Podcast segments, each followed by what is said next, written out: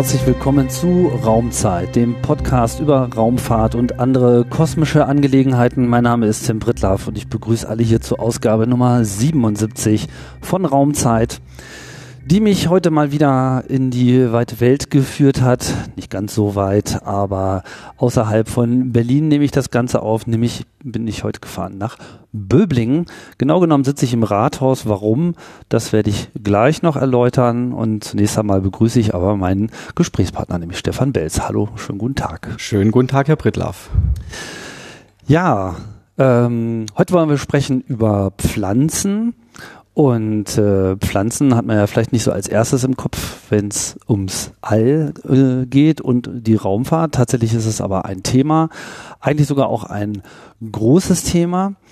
Ähm, bevor wir darauf allerdings kommen, möchte ich wie immer erstmal ein bisschen den Blick äh, zurück in Ihre persönliche Geschichte äh, wagen, ähm, die, wenn ich das richtig sehe, mit äh, ja, einem Studium von Luft- und Raumfahrttechnik vielleicht nicht angefangen hat, aber zumindest dann mal äh, stark in die richtige Richtung marschiert ist. Vielleicht noch ein bisschen weiter zurückgespult, war das schon immer so der Kindheitstraum, so Raumfahrt? Also es gehörte immer zu den, äh, zu den großen Träumen. Was passiert eigentlich dort oben am Himmel? Ob es dann mal später Astronomie werden sollte oder tatsächlich Luft- und Raumfahrttechnik, das wusste ich als Kind noch nicht. Mhm. Ähm, nach dem Abitur habe ich mich dann gezielt äh, Richtung Luft- und Raumfahrttechnik interessiert. Auslöser war tatsächlich der Film Apollo 13. Ah, ja, ist nicht mehr, sind nicht mehr die Generation, wo man jetzt die Mondlandung zitiert. Da hatte ich ja hier auch schon diverse alte Hasen, die. Nein, die Mondlandung äh, ist vor meiner Geburt schon entstanden und deswegen war es da tatsächlich dann nochmal der Filmaspekt und auch diese ganze Technik, die dahinter steckt, um den Menschen ins Weltraum, in den Weltraum zu bringen und vor allem auch wieder sicher zurückzubringen. Das hat mich fasziniert und daher war mein Studium der Luft- und Raumfahrttechnik von vornherein so angelegt, dass äh, mein Schwerpunkt immer irgendwo auf der Raumfahrt liegt. Mhm. Der Film ist von 95. Passt gut. Passt gut. 99 habe ich mein Abi gemacht. Genau, sind ja Baujahr 80, also noch äh, eigentlich ganz frisch dabei. Okay, dann also hier in, äh, also hier nicht, aber hier um die Ecke in äh, Stuttgart gibt's äh, eine entsprechende, es gibt ja gar nicht so viele Luft- und Raumfahrt-Ausbildungsstandorte. Es gibt, glaube ich, noch Braunschweig, ja, äh, in Berlin. Aachen kann man auch Luft- und ah. Raumfahrttechnik ah. als Vertiefung studieren, tatsächlich noch an der Bundeswehruniversität in München. Und äh, die Einzigartigkeit war in Stuttgart immer, dass man Luft- und Raumfahrttechnik vom ersten Semester an studieren konnte. Das war ähm, mir auch persönlich dann sehr wichtig, weil man von Beginn an mit bestimmten Charakteristika aus der Luft- und Raumfahrt ähm, konfrontiert wurde das hat mir sehr viel Spaß gemacht und äh, als es damals im Diplomstudiengang so langsam Richtung Hauptstudium ging, also raus aus dem Vorstudium, Vordiplom, dann ins Hauptstudium und man hat seine Vertiefungsfächer gewählt, da gab es für mich dann nur noch die äh, Raumfahrtfächer und auch die entsprechenden theoretischen Fächer wie Thermodynamik äh, oder auch Strömungsmechanik. Mhm. Klingt ja eigentlich nach äh, einer Karriere als Raketeningenieur. Ja, fast. Tatsächlich haben mich aber auch immer so systemische Betrachtungen sehr interessiert, also wie so Gesamtsysteme eigentlich funktionieren. Und äh, so kam es dann, dass ich nach dem Studium, äh, das ich 2006 dann abgeschlossen habe, ähm, als äh, Promovent angefangen habe, meine Promotion gestartet habe bei Professor Messerschmidt, ja auch kein Unbekannter in der bemannten Raumfahrt, deutscher Astronaut und äh, dort habe ich mich dann mit Lebenserhaltungssystemen angefangen zu beschäftigen. Lebenserhaltungssysteme, was für technische Voraussetzungen, was für Technologien brauchen wir, um den Menschen am Leben zu halten in so einer harschen Umgebung wie dem Weltraum. Und angefangen von ganz einfachen Umgebungsparametern wie Temperatur, Druck, Luftfeuchtigkeit äh, bis hin zu weichen Faktoren, welche, welches Licht braucht man, wie schafft man Orientierung, wie schafft man Stress zu reduzieren und aber auch, wie schafft man Langzeitmissionen im Weltraum auch äh, realisierbar zu machen. Die ISS ist ja nur in Anführungszeichen 400 Kilometer über dem Erdboden. Das heißt, es ist eine vergleichbar kurze Strecke, wenn wir über Missionen zum Mars nachdenken und dort äh, auch die Versorgungsflüge äh, mal mit berücksichtigen, dann wird es Richtung Mars schon mal eine ganz andere Hausnummer als jetzt zur ISS. Und gerade die Kurzfristigkeit, wie man die ISS auch erreichen kann, ermöglicht andere Strategien, um die Menschen dort am Leben zu erhalten, im Gegensatz zu Missionen zum Mars oder auch Langzeitmissionen auf der Mondoberfläche. Mhm. Gibt mir die Gelegenheit, auch mal wieder einen Querverweis auf eine alte Folge zu machen in Ausgabe 21, die schon ein bisschen her ist, stelle ich gerade fest, von 2011, aber es ist bestimmt noch halbwegs aktuell, ging es äh, um Weltraummedizin, habe ich mich mit Rupert äh, Gerzer unterhalten in Köln beim DLR, dort äh, stationiert ist und sich halt genau mit solchen Fragen äh, extrem beschäftigt. Da ging es also im Wesentlichen um den Menschen, Astronauten, was man äh, sozusagen sowohl aus der Raumfahrt an Forschungsergebnissen für die Medizin an sich herausholen kann, als eben natürlich auch die spezielle Medizin, die den äh, Astronauten letzten Endes zugutekommt. Auch ein ganz wichtiger Aspekt, das ist richtig. Mhm. So, aber dann nahm es einen anderen äh, Lauf als Humanmedizin. Ja, also ich habe meine Promotion dann äh, abgeschlossen. Das, da ging es um die synergetische Einbindung von Brennstoffzellen in äh, Lebenserhaltungssysteme und auch immer die Betrachtung, wie kann man äh, zukünftige Lebenserhaltungssysteme mit biologischen Komponenten hier äh, mit einbeziehen.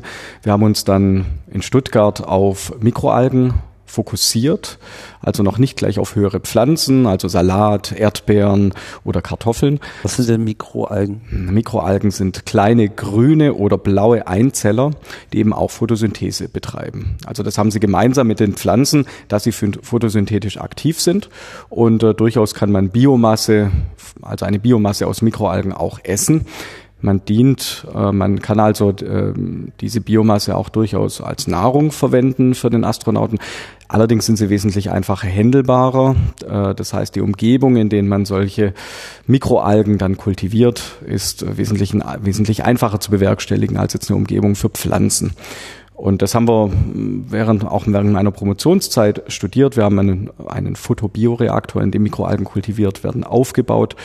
Und ja, das habe ich dann während meiner Promotion gemacht und danach auch noch ähm, weiter als äh, Abteilungsleiter und auch als Projektleiter am Institut für Raumfahrtsysteme gearbeitet die ein Weltraumprojekt, ein Weltraumexperiment initiiert für die internationale Raumstation um eben Photobioreaktoren weiterzuentwickeln, dass die auch wirklich eine interessante technische, einen interessanten technischen Aspekt bieten für zukünftige Lebenserhaltungssysteme. Da sind noch sehr viele Studien und Forschungs, Forschungen notwendig, bis man mal so weit ist, dass man sagen kann, jawohl, ein äh, Photobioreaktor ist ein richtiges Mittel, um CO2 aus der Atemluft des Astronauten zu reduzieren und Nahrung aufzubauen und Sauerstoff zu erzeugen. Da sind noch viele Schritte hin äh, zu unternehmen und ähm, wir leisten einen Baustein davon. Ja, klingt eigentlich nach einer ähm, Steilvorlage für eine lange Karriere in der Forschung. Trotzdem ja. sitzen wir jetzt hier im, im Rathaus. Das soll nicht ganz unerwähnt bleiben äh, im Büro des Oberbürgermeisters. Das sind Sie nämlich jetzt geworden. Wie kam das denn? Ja, das ist richtig. Also um, am 1. April 2018 habe ich äh, das Amt des Oberbürgermeisters ähm, aufgenommen und ich sag mal, worum geht's mir im Kern? Es geht mir um, im Kern immer um den Dienst am Menschen. Lebenserhaltungssystemforschung macht auch Dienst am Menschen, nämlich Dienst am Astronauten, um den Astronauten am Leben zu erhalten. Und als Oberbürgermeister leiste ich ebenfalls Dienst am Menschen. Natürlich in einem politischen Kontext und nicht in einem technischen Kontext wieder vor. Ich habe 2011 angefangen, Blut zu lecken in der Kommunalpolitik, habe das als Hobby betrieben und es hat sich immer weiter verfestigt und hier im Rathaus, wo wir uns befinden, in meiner Heimatstadt Böblingen, hat sich dann ja 2017 die Gelegenheit eröffnet, mich für die ähm, für die für als Oberbürgermeister zu bewerben und auch zu kandidieren. Die Wahl war erfolgreich und äh, damit habe ich die Wahl angenommen und äh, jetzt ist aus meinem ursprünglichen Job, nämlich in der Raumfahrt ist jetzt eben mein Hobby geworden und mein ursprüngliches Hobby, nämlich die Kommunalpolitik, ist jetzt mein Job. Mal gucken, was in Zukunft noch so alles passiert. Ist man eigentlich auf so einer kommunalen Ebene mit Forschungseinrichtungen hier in der Gegend dann auch noch in Kontakt in irgendeiner Form? Oder? Also ich halte mit meinem Forschungsteam ähm, das ich am Institut für Raumfahrtsysteme geleitet habe, sehr guten Kontakt, bin da auch immer äh, gut informiert, was auch mit unseren Experimenten ähm, vorangeht. Und äh, gleichzeitig haben wir hier in Böblingen auch das Hermann-Hollere-Zentrum. Dort geht es vor allem um IT, also auch um Softwaretechnik. Das äh, finde ich sehr, sehr interessant, weil ich Bildung auch sehr, sehr wichtig finde. Äh, Bildung ist die Voraussetzung, damit wir unsere Gesellschaft auch gestalten können. Und äh, deshalb halte ich, da wo es eben auch möglich ist, dann äh, den Draht zur Akademie. Aber tatsächlich nimmt der Großteil meiner täglichen Arbeit sind, äh, ist von anderen Themen inzwischen dominiert. Und es ist noch keine Mikro Mikroalgen-Diät hier äh, geplant. Für. Nein, aber Sie können ganz dort hinten in meinem Dienstzimmer, können Sie sehen, dass meine Kollegen mir einen äh, Fotobioreaktor gebastelt haben, den sie mir als Abschied mitgegeben haben. So, von dem her werde ich jeden Tag daran erinnert, wo ich ursprünglich herkomme. Super. Okay, dann kommen wir doch mal wieder zurück zu den äh, Pflanzen. Ähm, und vielleicht mal so erstmal äh, schauen wir vielleicht erstmal so Pflanzen als Forschungsobjekt. Meine Biologie, das gehört ja nun wirklich zu den älteren ähm, Forschungsbereichen der Menschheit. Und es hat auch, wenn ich das richtig sehe, mehr oder weniger schon von Anfang an auch in der Raumfahrt irgendeine Rolle gespielt, wenn auch nicht so eine vorherrschende. Also mit Beginn der bemannten Raumfahrt in den 50er Jahren, dann in den 60er Jahren hat sich sehr schnell herausgestellt, ja, ähm, wenn wir Menschen im, in den Weltraum bringen, ähm, wie sieht denn dann auch das Handling von Pflanzen im Weltraum aus? Und man ist sich immer auch bewusst, die Photosynthese, also die Umwandlung von Kohlenstoffdioxid unter des Einflusses von Licht äh, in Sauerstoff und in essbare oder auch nicht essbare Biomasse. Das ist ein zentraler Mechanismus, der uns hier auf dem Leben eine ähm, bewohnbare Umgebung verschafft. Ähm, und das ist, da war schon immer der Anspruch da, dass man das gerne auch im Weltraum bewerkstelligen möchte. Gerade in den 70er Jahren, als dann sehr, man sehr raumfahrtaffin unterwegs war, als die Medien auf den Raumfahrtzug auch intensiv aufgesprungen sind oder bereits schon Ende der 60er Jahre da war natürlich ganz früh auch schon der Gedanke, ja, wie sieht denn das aus mit so einer permanenten Raumstation im Weltraum, ähm, wo dann auch Pflanzen wachsen können und auch vielleicht sogar Tiere leben können. Und äh, daraufhin mit dieser Grundmotivation und auch mit diesem, mit diesem Grundimpuls aus der Gesellschaft, mit der Bereitschaft aus der Gesellschaft hat man bereits dann früh angefangen, Forschung zu betreiben. Funkt, wie funktioniert Photosynthese im Weltraum? Wie verhalten sich Pflanzen im Weltraum? So wie wir Pflanzen hier kennen, so wie auch Biologie Pflanzen hier studiert auf der Erde, ist sie immer unter dem Einfluss äh, der Schwerkraft und ähm, auch unter dem Einfluss eines reduzierten Strahlungseinflusses, weil wir letztlich ja mit unserer Atmosphäre auch einen Strahlenschutz ha haben von der Sonne. Und ähm, da war dann sehr früh klar, wie verhalten sich eigentlich Zellen oder auch Pflanzen im Weltraum? Teilen sie sich genauso? Wachsen Pflanzen genauso? Bauen die sich genauso schnell auf? Wie sehen die Gasumsetzungsraten CO2 in Sauerstoff aus? Und ähm, gibt es da irgendwelche Änderungen? Wenn ja, was sind die Ursachen für die, für die Änderungen? Und so hat man sehr früh angefangen, dann auch mit ähm, Pflanzen. Da hat man sich dann Modellpflanzen äh, ausgesucht. Ähm, und auch mit Mikroalgen hat man dann angefangen, diese Mechanismen und die Photosynthese zu studieren. Und so gilt beispielsweise auch gerade der Photosynthesemechanismus wurde mit einer Mikroalge, der Chlorella, eingängig untersucht und studiert. Und so fand die Chlorella auch, die Chlorella-Mikroalge sehr früh Einzug in die Biologieforschung in der Raumfahrt. Hm. Was mm, also, wenn ich das richtig sehe, haben die Russen, glaube ich, Anfang der 70er Jahre bei der Salyut 1 schon mal versucht, so Flachssamen ähm, wachsen äh, zu lassen. So ein bisschen hat es funktioniert, aber nicht äh, so richtig. Damals wusste man, glaube ich, auch noch nicht so viel darüber, wie es denn so um die Strahlung im Weltall äh, steht. Was, was hat denn sozusagen den Pflanzen so als erstes den Garaus gemacht? Also mit was für einer Umgebung müssen die Pflanzen oder mit also was ist sozusagen alles anders als äh, auf der Erde für die Pflanzen? Also wenn Sie einen Samen nehmen und den in die Erde stecken, dann ist es erstmal dunkel, aber sie brauchen Wärme, damit der Samen anfängt zu keimen. Und sobald der äh, Samen anfängt zu keimen aufgrund des Wärmeeinflusses, dann ähm, spielt erstmal der sogenannte Geotropismus eine Rolle. Das heißt, äh, die Wurzeln wachsen entgegen de, oder mit dem Schwerkraftvektor, während dann äh, das, der, die, die grüne Auskeimung wächst Richtung Licht, also gegen den Schwerkraftvektor. Und sobald eben dann, das kann man auch ja sehr schön beobachten, wenn man selber schon mal äh, Pflanzen auch ähm, ausgesät hat, kann man sehr schön beobachten, wie dann so langsam die Erde durchbrochen wird und dann spielt der Lichteinfluss eine starke Rolle. Das heißt, der grüne Keimling bewegt sich Richtung Licht, während sich weiterhin die Wurzeln Richtung im Erdreich und nach unten ausbreiten und vor allem die Nährstoffe dann auch suchen. Und das funktioniert so einfach eben nicht mehr im Weltraum. Das heißt, ähm, die Pflanze weiß nicht, wo oben und unten ist, aufgrund der fehlenden Schwerkraft. Und äh, hier ist, hat sich auch ein eigenes Feld dann sehr schnell entwickelt, die sogenannte Gravitationsbiologie, die diese Mechanismen im Einzelnen studiert was löst eigentlich, äh, wo sind, äh, was löst das Gefühl in Anführungszeichen der Pflanzen aus, um zu spüren, wo ist, äh, in welche Richtung geht der Schwerkraftsvektor.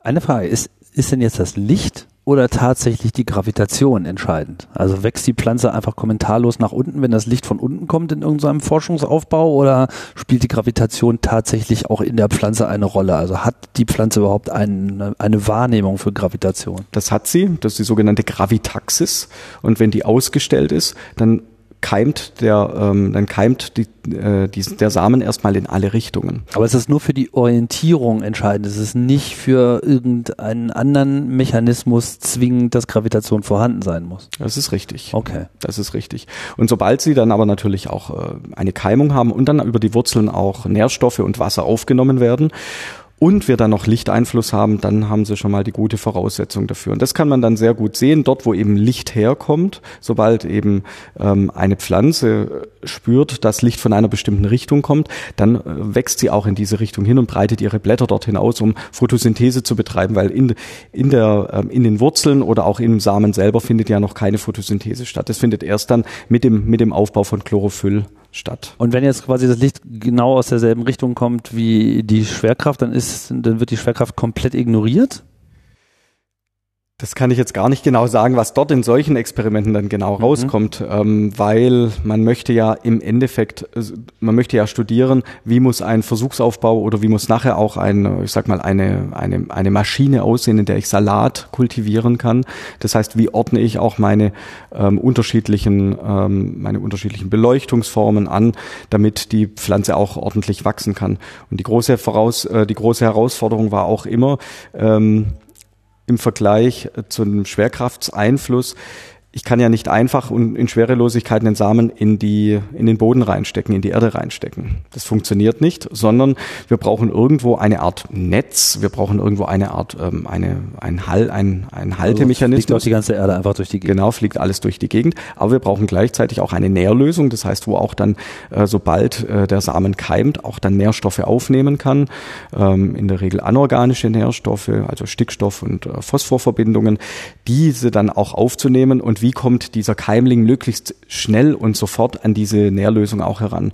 Und dort gibt es inzwischen sehr findige, ähm, sehr findige äh, Entwicklungen, die das ermöglichen, dass man den Samen sehr schön fixiert in einer kleinen Halterung, in, in, in einem kleinen Topf. Dort ist er fixiert und sobald die Pflanze keimt, ähm, öffnet man, öffnet man sozusagen einen, mit Hilfe eines kleinen, wie so, kann man sich wie so einen geschlossenen Flaschenhals vorstellen.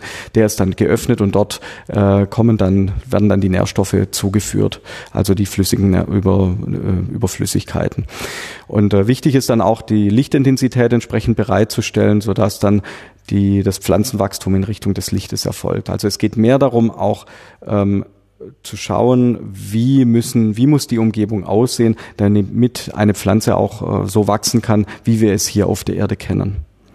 Was waren denn dann so die, die, die Fehler bei, dem, bei den ersten Versuchen, wo nichts funktioniert hat? Eben genau, dass diese Nährstoffe so nicht erreicht werden können oder dass das Licht nicht richtig war oder nicht in der richtigen Menge vorhanden war?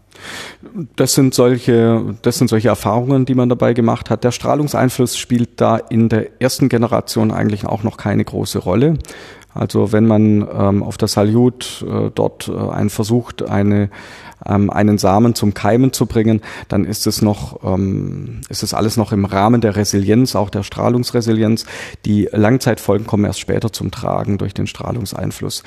Was man falsch gemacht hat, ähm, man äh, war sich sicherlich auch, ist da auch sicherlich erstmal Schritt für Schritt herangegangen. Man hat sehr viel erstmal abgeguckt, wie kann man versuchen, um das möglichst ähnlich zu machen, wie es hier ähm, auf der Erde auch stattfindet und hat sich auch erstmal damit vertraut zu machen, welche Umgebung braucht so ein Samen dann konkret in der Schwerelosigkeit aeroponische oder hydroponische Voraussetzungen. Also im Prinzip, wie stelle ich auch die Nährstoffe bereit, damit, äh, sobald der Samen keimt, damit er auch wirklich wachsen kann. Und dort hat man erstmal zu, dazu lernen müssen. Mhm.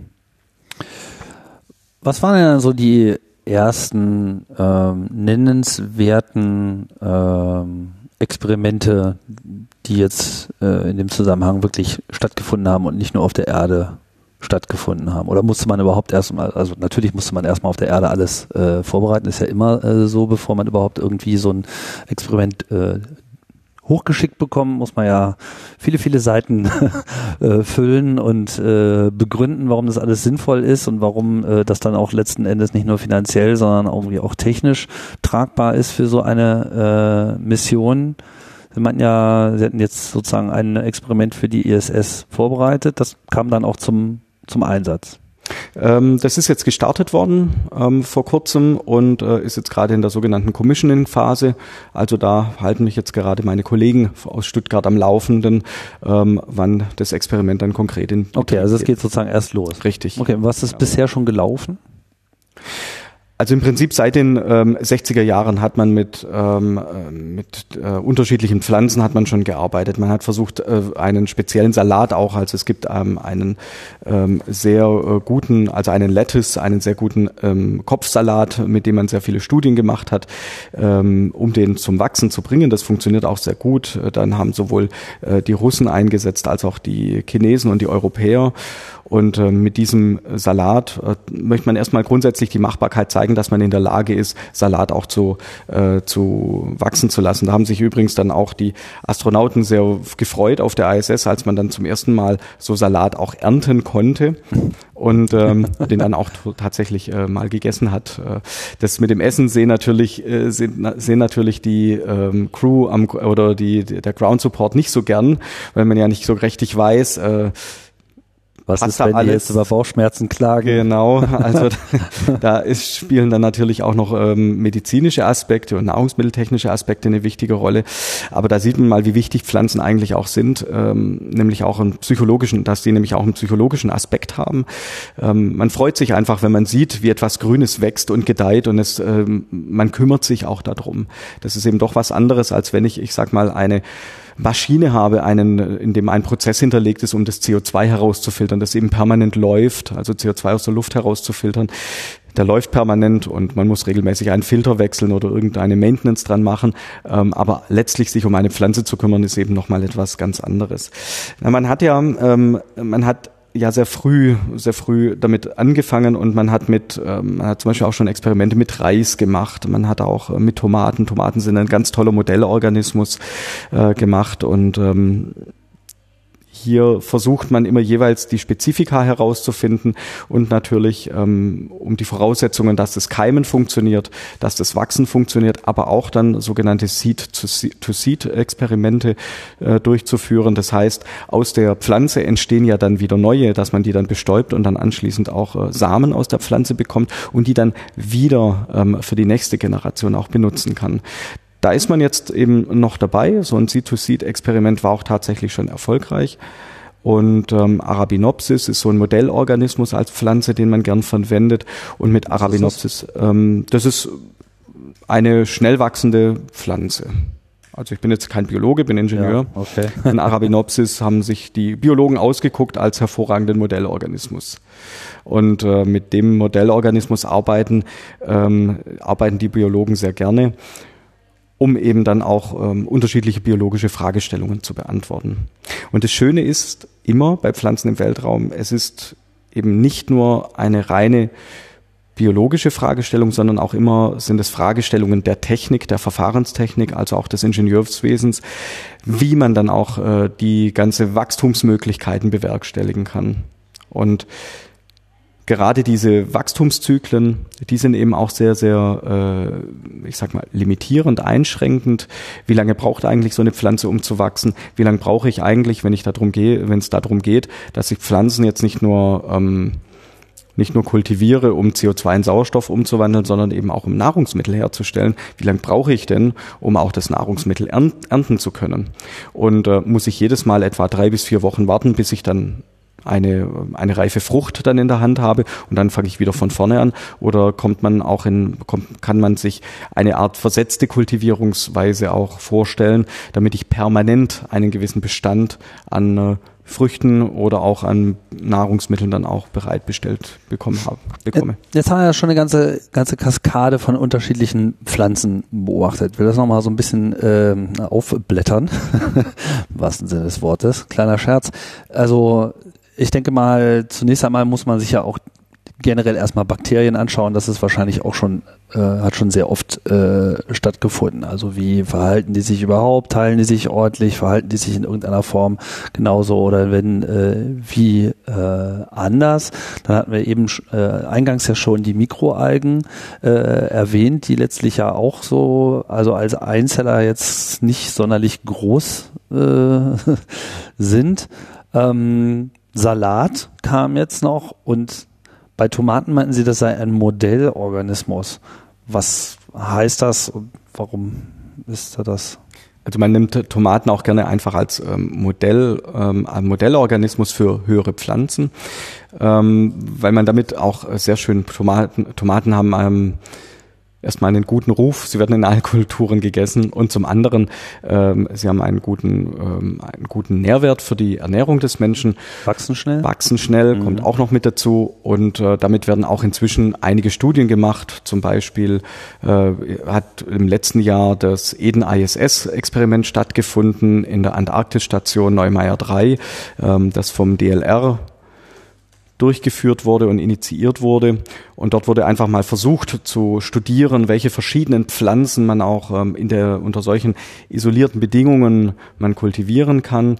Und ähm, die ja, die Tomate hat äh, ja so einen sogenannten Ernteindex von etwa 65 Prozent. Das ist recht hoch.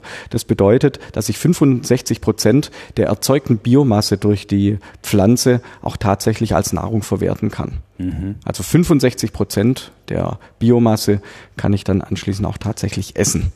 Eden ISS. Also das ist ein klingt nach ISS, ist aber ohne ISS. Also in der Antarktis. Ist denn sozusagen Pflanzenanbau in der Antarktis vergleichbar mit Weltraum, mal jetzt von der Gravitation abgesehen?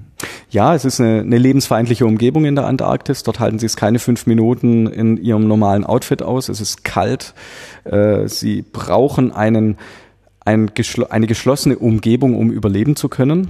Darin ist man sich sehr ähnlich zu den Weltraumbedingungen. Man ist Langzeit, äh, man ist in ein, für eine lange Zeit isoliert und äh, kann eben nicht mal geschwind, wenn irgendetwas schief geht, äh, irgendwie anders eingreifen, sondern man muss sich ganz gründlich im Vorfeld überlegen, was brauche ich, um meine Pflanzen pflegen und wachsen lassen zu können und wie reagieren die auch dann auf die entsprechende Umgebung, in der sie wachsen. Und das, und das ist auch äh, bakteriell auch wahrscheinlich ganz gut äh, isoliert. Ne? Also ich weiß nicht, wie das so mit Bakterien in der äh, Antarktis so ist, aber üppig dürfte das Leben dort nicht sein. Nein, also es ist jetzt, ähm, man achtet natürlich äh, sehr penibel darauf, dass man sauber arbeitet. Es ist aber keine klinisch reine Umgebung. Das ist auch ganz wichtig. Auch die ISS ist keine äh, klinisch reine Umgebung. Und ähm, da gehen wir dann wiederum, das ist meine Erfahrung am IRS, äh, gerade auch im immer im Diskurs mit den Biologen, während Biologen immer gerne sogenannte ähm, axenische Bedingungen haben möchten, also wirklich pure und reine Bedingungen, in denen sie ihre Organismen studieren, sagen wir von der Ingenieursseite her, wir brauchen ein System, das funktioniert. Und das System, das funktioniert, ist häufig auch ein System, das in seiner ähm, Umgebung wächst und gedeiht, äh, wo es auch andere Mitspieler gibt. Und wir müssen aber schauen, dass wir die Parameter optimieren, in denen dann der gewünschte Organismus am besten wächst. Mhm. Und das ist dann die Aufgabe des Biologen, dann das wiederum so umzusetzen, ähm, das dann zu schaffen, die Parameter herauszuf äh, herauszufiltern. Wenn Sie eine Tomate versuchen äh, lassen wollen, bei minus 10 Grad zu ähm, wachsen zu lassen, dann wird es nicht funktionieren. Hingegen, wenn Sie schauen, dass immer wohltemperiert bei 20 Grad, 25 Grad sind, dann haben Sie da sehr gute Ergebnisse. Ergebnisse. Kurze Zwischenerläuterung, also wenn wir IRS, äh, mein, mein Institut für Raumfahrtsysteme, äh, angesiedelt hat an der Uni äh, Stuttgart, was wir eingangs erwähnt hatten. Ähm, ich finde jetzt diesen Gedanken ganz gut, dass man Pflanzen erstmal versucht, sehr isoliert zu betrachten, sei es jetzt halt im All, äh, in der ISS oder eben ähm, in der Antarktis. Es gab ja auch ähm, Experimente mit diesen isolierten Biosphären, also vor allem dieses Biosphere 2, Biosphäre 2 äh, Projekt, was so hieß, weil Biosphäre 1 ist sozusagen die Erde. Und dann gab es ja äh, in äh, Arizona war das, glaube ich, in den USA den Versuch, äh, dort abgekapselt so eine Biosphäre zu machen. Also natürlich jetzt nicht nur mit einzelnen äh, Pflanzen, sondern eben mit Tieren, Menschen, Pflanzen aller Art. Ähm, da wird jetzt oft gesagt, das wäre wär ja gescheitert, aber sowas gibt es ja eigentlich in der Wissenschaft äh, nicht. Man hat nur herausgefunden, welche äh, Schwierigkeiten sich aus so einer geplanten Isolierung ergeben. Ist das ein, ein wichtiges Experiment gewesen für die Forschung auch fürs Weltall? Also das war ein enorm wichtiges Experiment, auch vor allem es gibt kein Scheitern in der Wissenschaft, sondern ähm, auch wenn man das Ziel nicht erreicht hat, was man sich ursprünglich vorgenommen hat, ein autarkes Ökosystem zu entwickeln. Man hat aber vieles gelernt dabei. Man hat vieles gelernt, weil man gemerkt hat, dass äh, die, der Sauerstoffgehalt innerhalb äh, dieser Kuppel, also vielleicht kurz zur Erklärung, BIOS 4 ist so eine abgeschlossene Kuppel, eine Glaskuppel in der Wüste von Arizona. Und in dieser Kuppel hat man unterschiedlichste biologische Systeme zusammengebracht soweit man es wusste bis zu dem Zeitpunkt. In der, das Ökosystem der Erde ist ein äußerst komplexes System. Das heißt, wir haben immer ein Zusammenspiel zwischen Konsumenten, Produzenten und auch äh, Detruenten. Also äh, Detruenten sind Mikroben, also diejenigen, die sozusagen die kleinsten Bestandteile wieder zerlegen, in verwertbare Bestandteile, in Nährstoffe zerlegen. Die Pflanzen brauchen diese Nährstoffe wiederum, um zu wachsen. Und äh, Pflanzen werden dann entweder von Tieren gegessen oder vom Menschen. Und der Mensch isst wiederum die Tiere oder eben dann die Pflanzen. Der Mensch wiederum hat seine Hinterlassenschaften, seine ähm, ja sozusagen seinen Output, der wiederum dann von den Mikroben zersetzt wird. Und dieser Kreislauf, der funktioniert auf der Erde sehr gut. Wir haben riesige Pufferkapazitäten. Wir haben wahnsinnig, ähm, ein wahnsinnig vielfältiges ähm, Artenökosystem.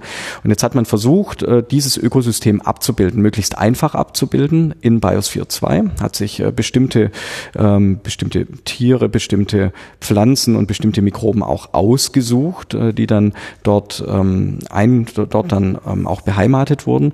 Und dann hat man dieses ähm, Experiment begonnen in der Hoffnung, dass man hier ein Gleichgewicht hat. Ein Gleichgewicht zwischen den gesamten Stoffströmen, den Energieströmen, also den Strahlungseinfluss von der Sonne, der auch, äh, wo wir einen Tag-Nacht-Zyklus haben, auch Wärme eingetragen wird und äh, gleichzeitig natürlich auch, dass die ganzen, ähm, dass die ganzen stofflichen Umsätze zueinander passen. Als Mensch atmet man, atmet man zum Beispiel ähm, etwa ein Kilogramm CO2 am Tag aus ähm, und braucht hingegen 840 Gramm Sauerstoff am Tag. Passt das alles? Und am Schluss, man hat das Experiment dann abgebrochen, weil der Sauerstoffgehalt in der Luft im, äh, in Biosphere 2 äh, immer weiter nach unten gegangen ist, wobei ursächlich, originär ursächlich dafür war dann eine Betonmischung, die man verwendet hat beim Aufbau von Biosphere 2, wo nach und nach ähm, dann Sauerstoff gebunden wurde, wurde in diesem Beton.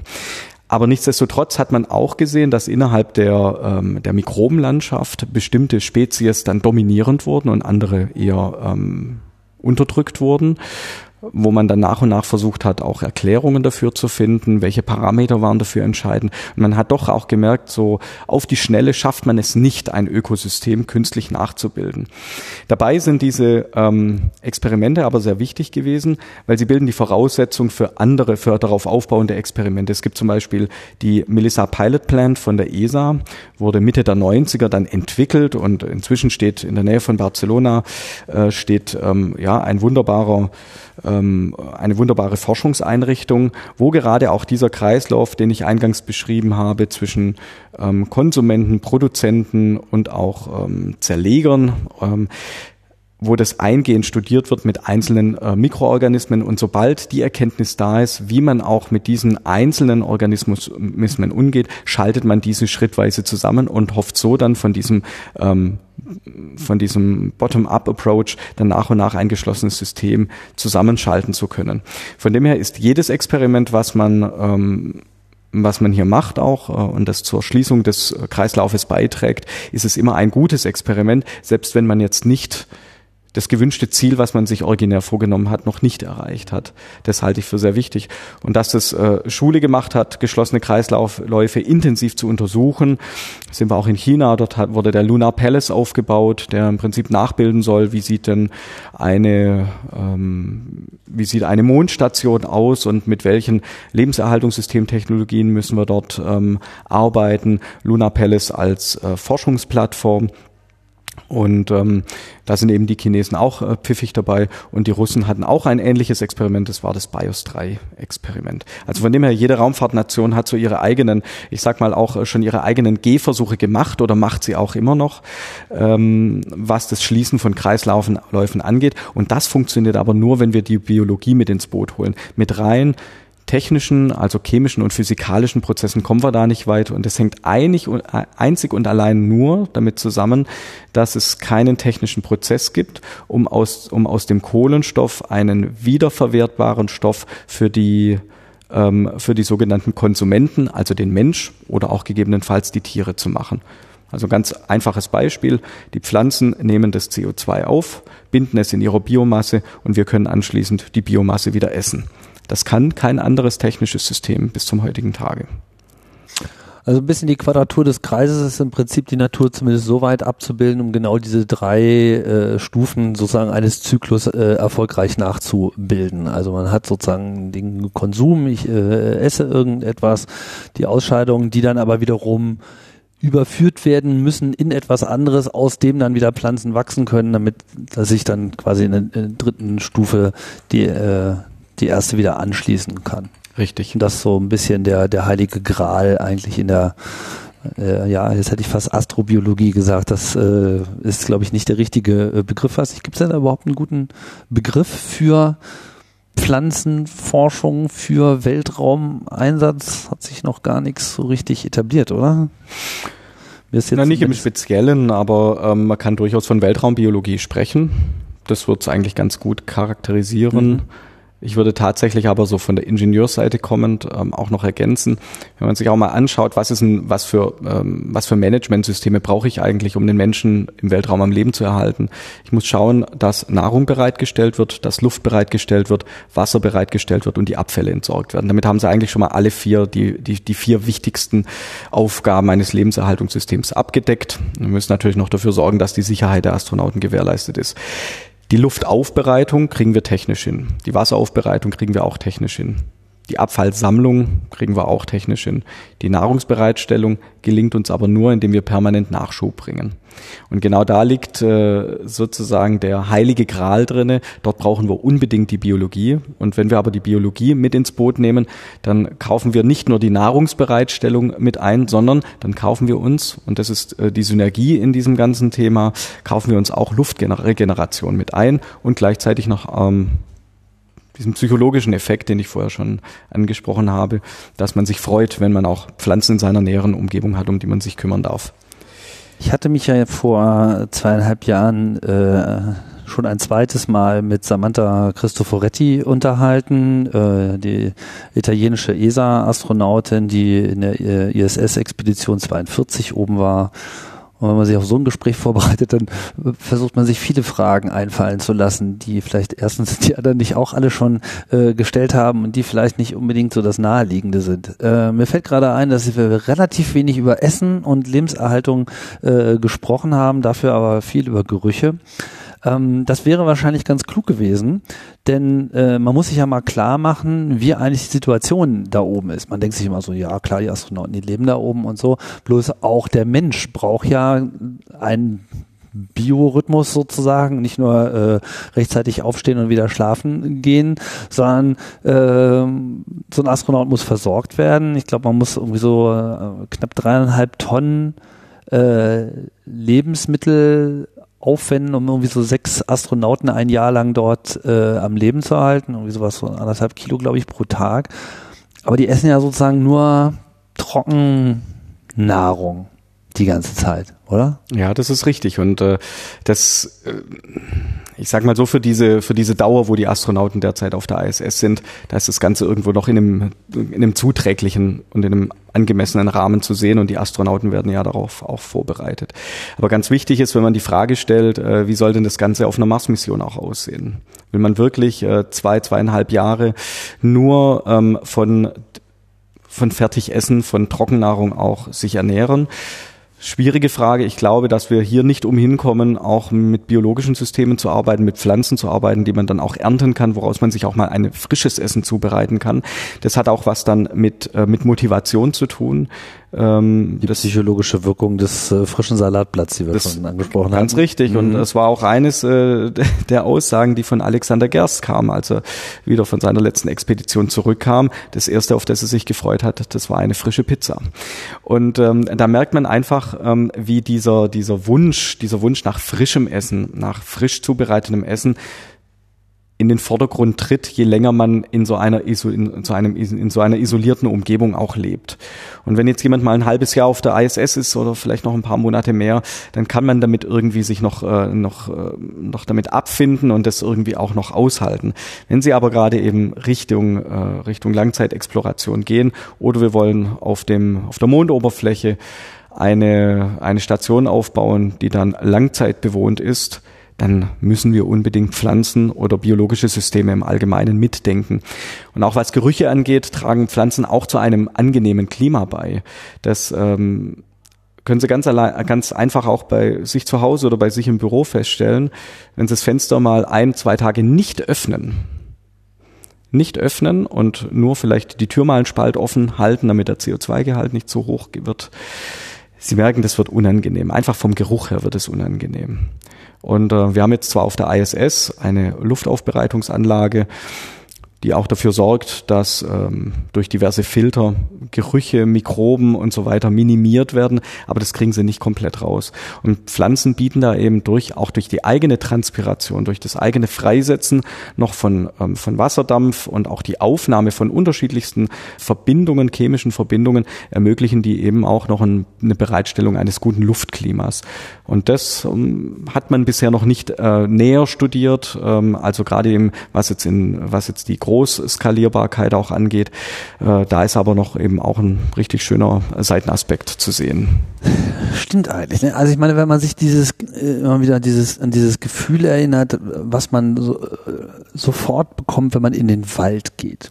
So, dann ist es ja nicht nur kühler, sondern es ist halt einfach dieses, dieser, dieser Gesamt, es ist ja nicht nur der Geruch, es ist so diese im Idealfall perfekt anmutende, perfekt ist ein komisches Wort, aber es ist so, so umfänglich. Also äh, die Feuchtigkeit, äh, die Gerüche, alles hat irgendwie, äh, ist auf irgendeine Art und Weise so rund, wie man es dann eben an den Orten, an denen wir uns normalerweise aufhalten, die ja auch schon sehr technisiert und eben auch teilweise sehr isoliert sind, so überhaupt nicht vorfindet. Ne? Oder um das andere Beispiel nochmal aufzugreifen, so zu Hause, wenn man das Fenster nicht aufmacht, hat man aber jetzt die Wohnung voller Pflanzen, sieht das ja dann auch schon wieder ganz anders aus. Richtig.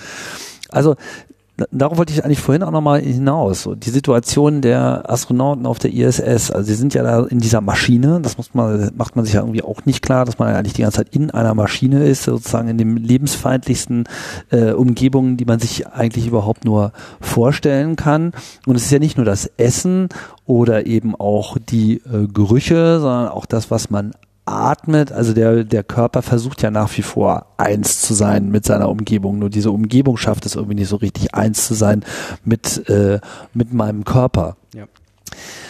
Ähm, ich vermute jetzt mal, das sind auch alles so Aspekte, die in dieser Pflanzenforschung äh, auch eine Rolle spielen. Also es geht ja nicht nur darum, Pflanzen zu essen, sondern genauso könnten ja Pflanzen auch äh, die Luft dort äh, verbessern, beziehungsweise vielleicht ja auch technische Systeme ersetzen oder zumindest ergänzen? Also ganz wichtig ist immer, wenn man äh, darüber streitet oder auch darüber diskutiert, und zwar hart diskutiert in der wissenschaftlichen Welt, welche Prozesse und welche Techniken setze ich ein, um welche Aufgabe in dem Lebenserhaltungssystem zu erfüllen. Da spielt in allererster Linie erstmal, wie schwer ist unser Gerät, wie viel kostet die Wartung, wie viel Crew-Time kostet die Wartung, wie viel Energiebedarf ähm, liegt, äh, liegt steht, äh, steckt dahinter und wie ist der Kühlungsbedarf zu sehen. Und das Ganze bildet äh, sozusagen eine gewisse, ja, eine gewisse Blickweise auf Techniken und anhand dieser nüchternen, ähm, nüchternen Parameter versucht man zu bewerten, wann man welche Technologie einsetzt.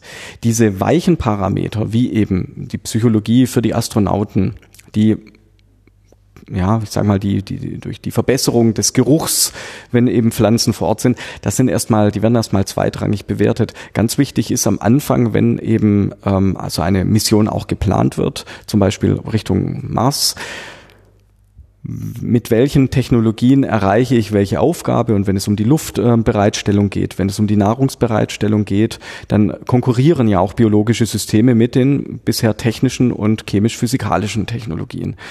Und äh, wenn hier dann die Vorteile der biologischen Systeme überwiegen, wenn auch die Parameter für sich sprechen, wenn es also am Schluss günstiger ist und auch finanziell darstellbarer ist und auch äh, von der ganzen Maintenance und dem Powerbedarf darstellbarer ist, dann ähm, entscheidet man sich auch für das biologische System.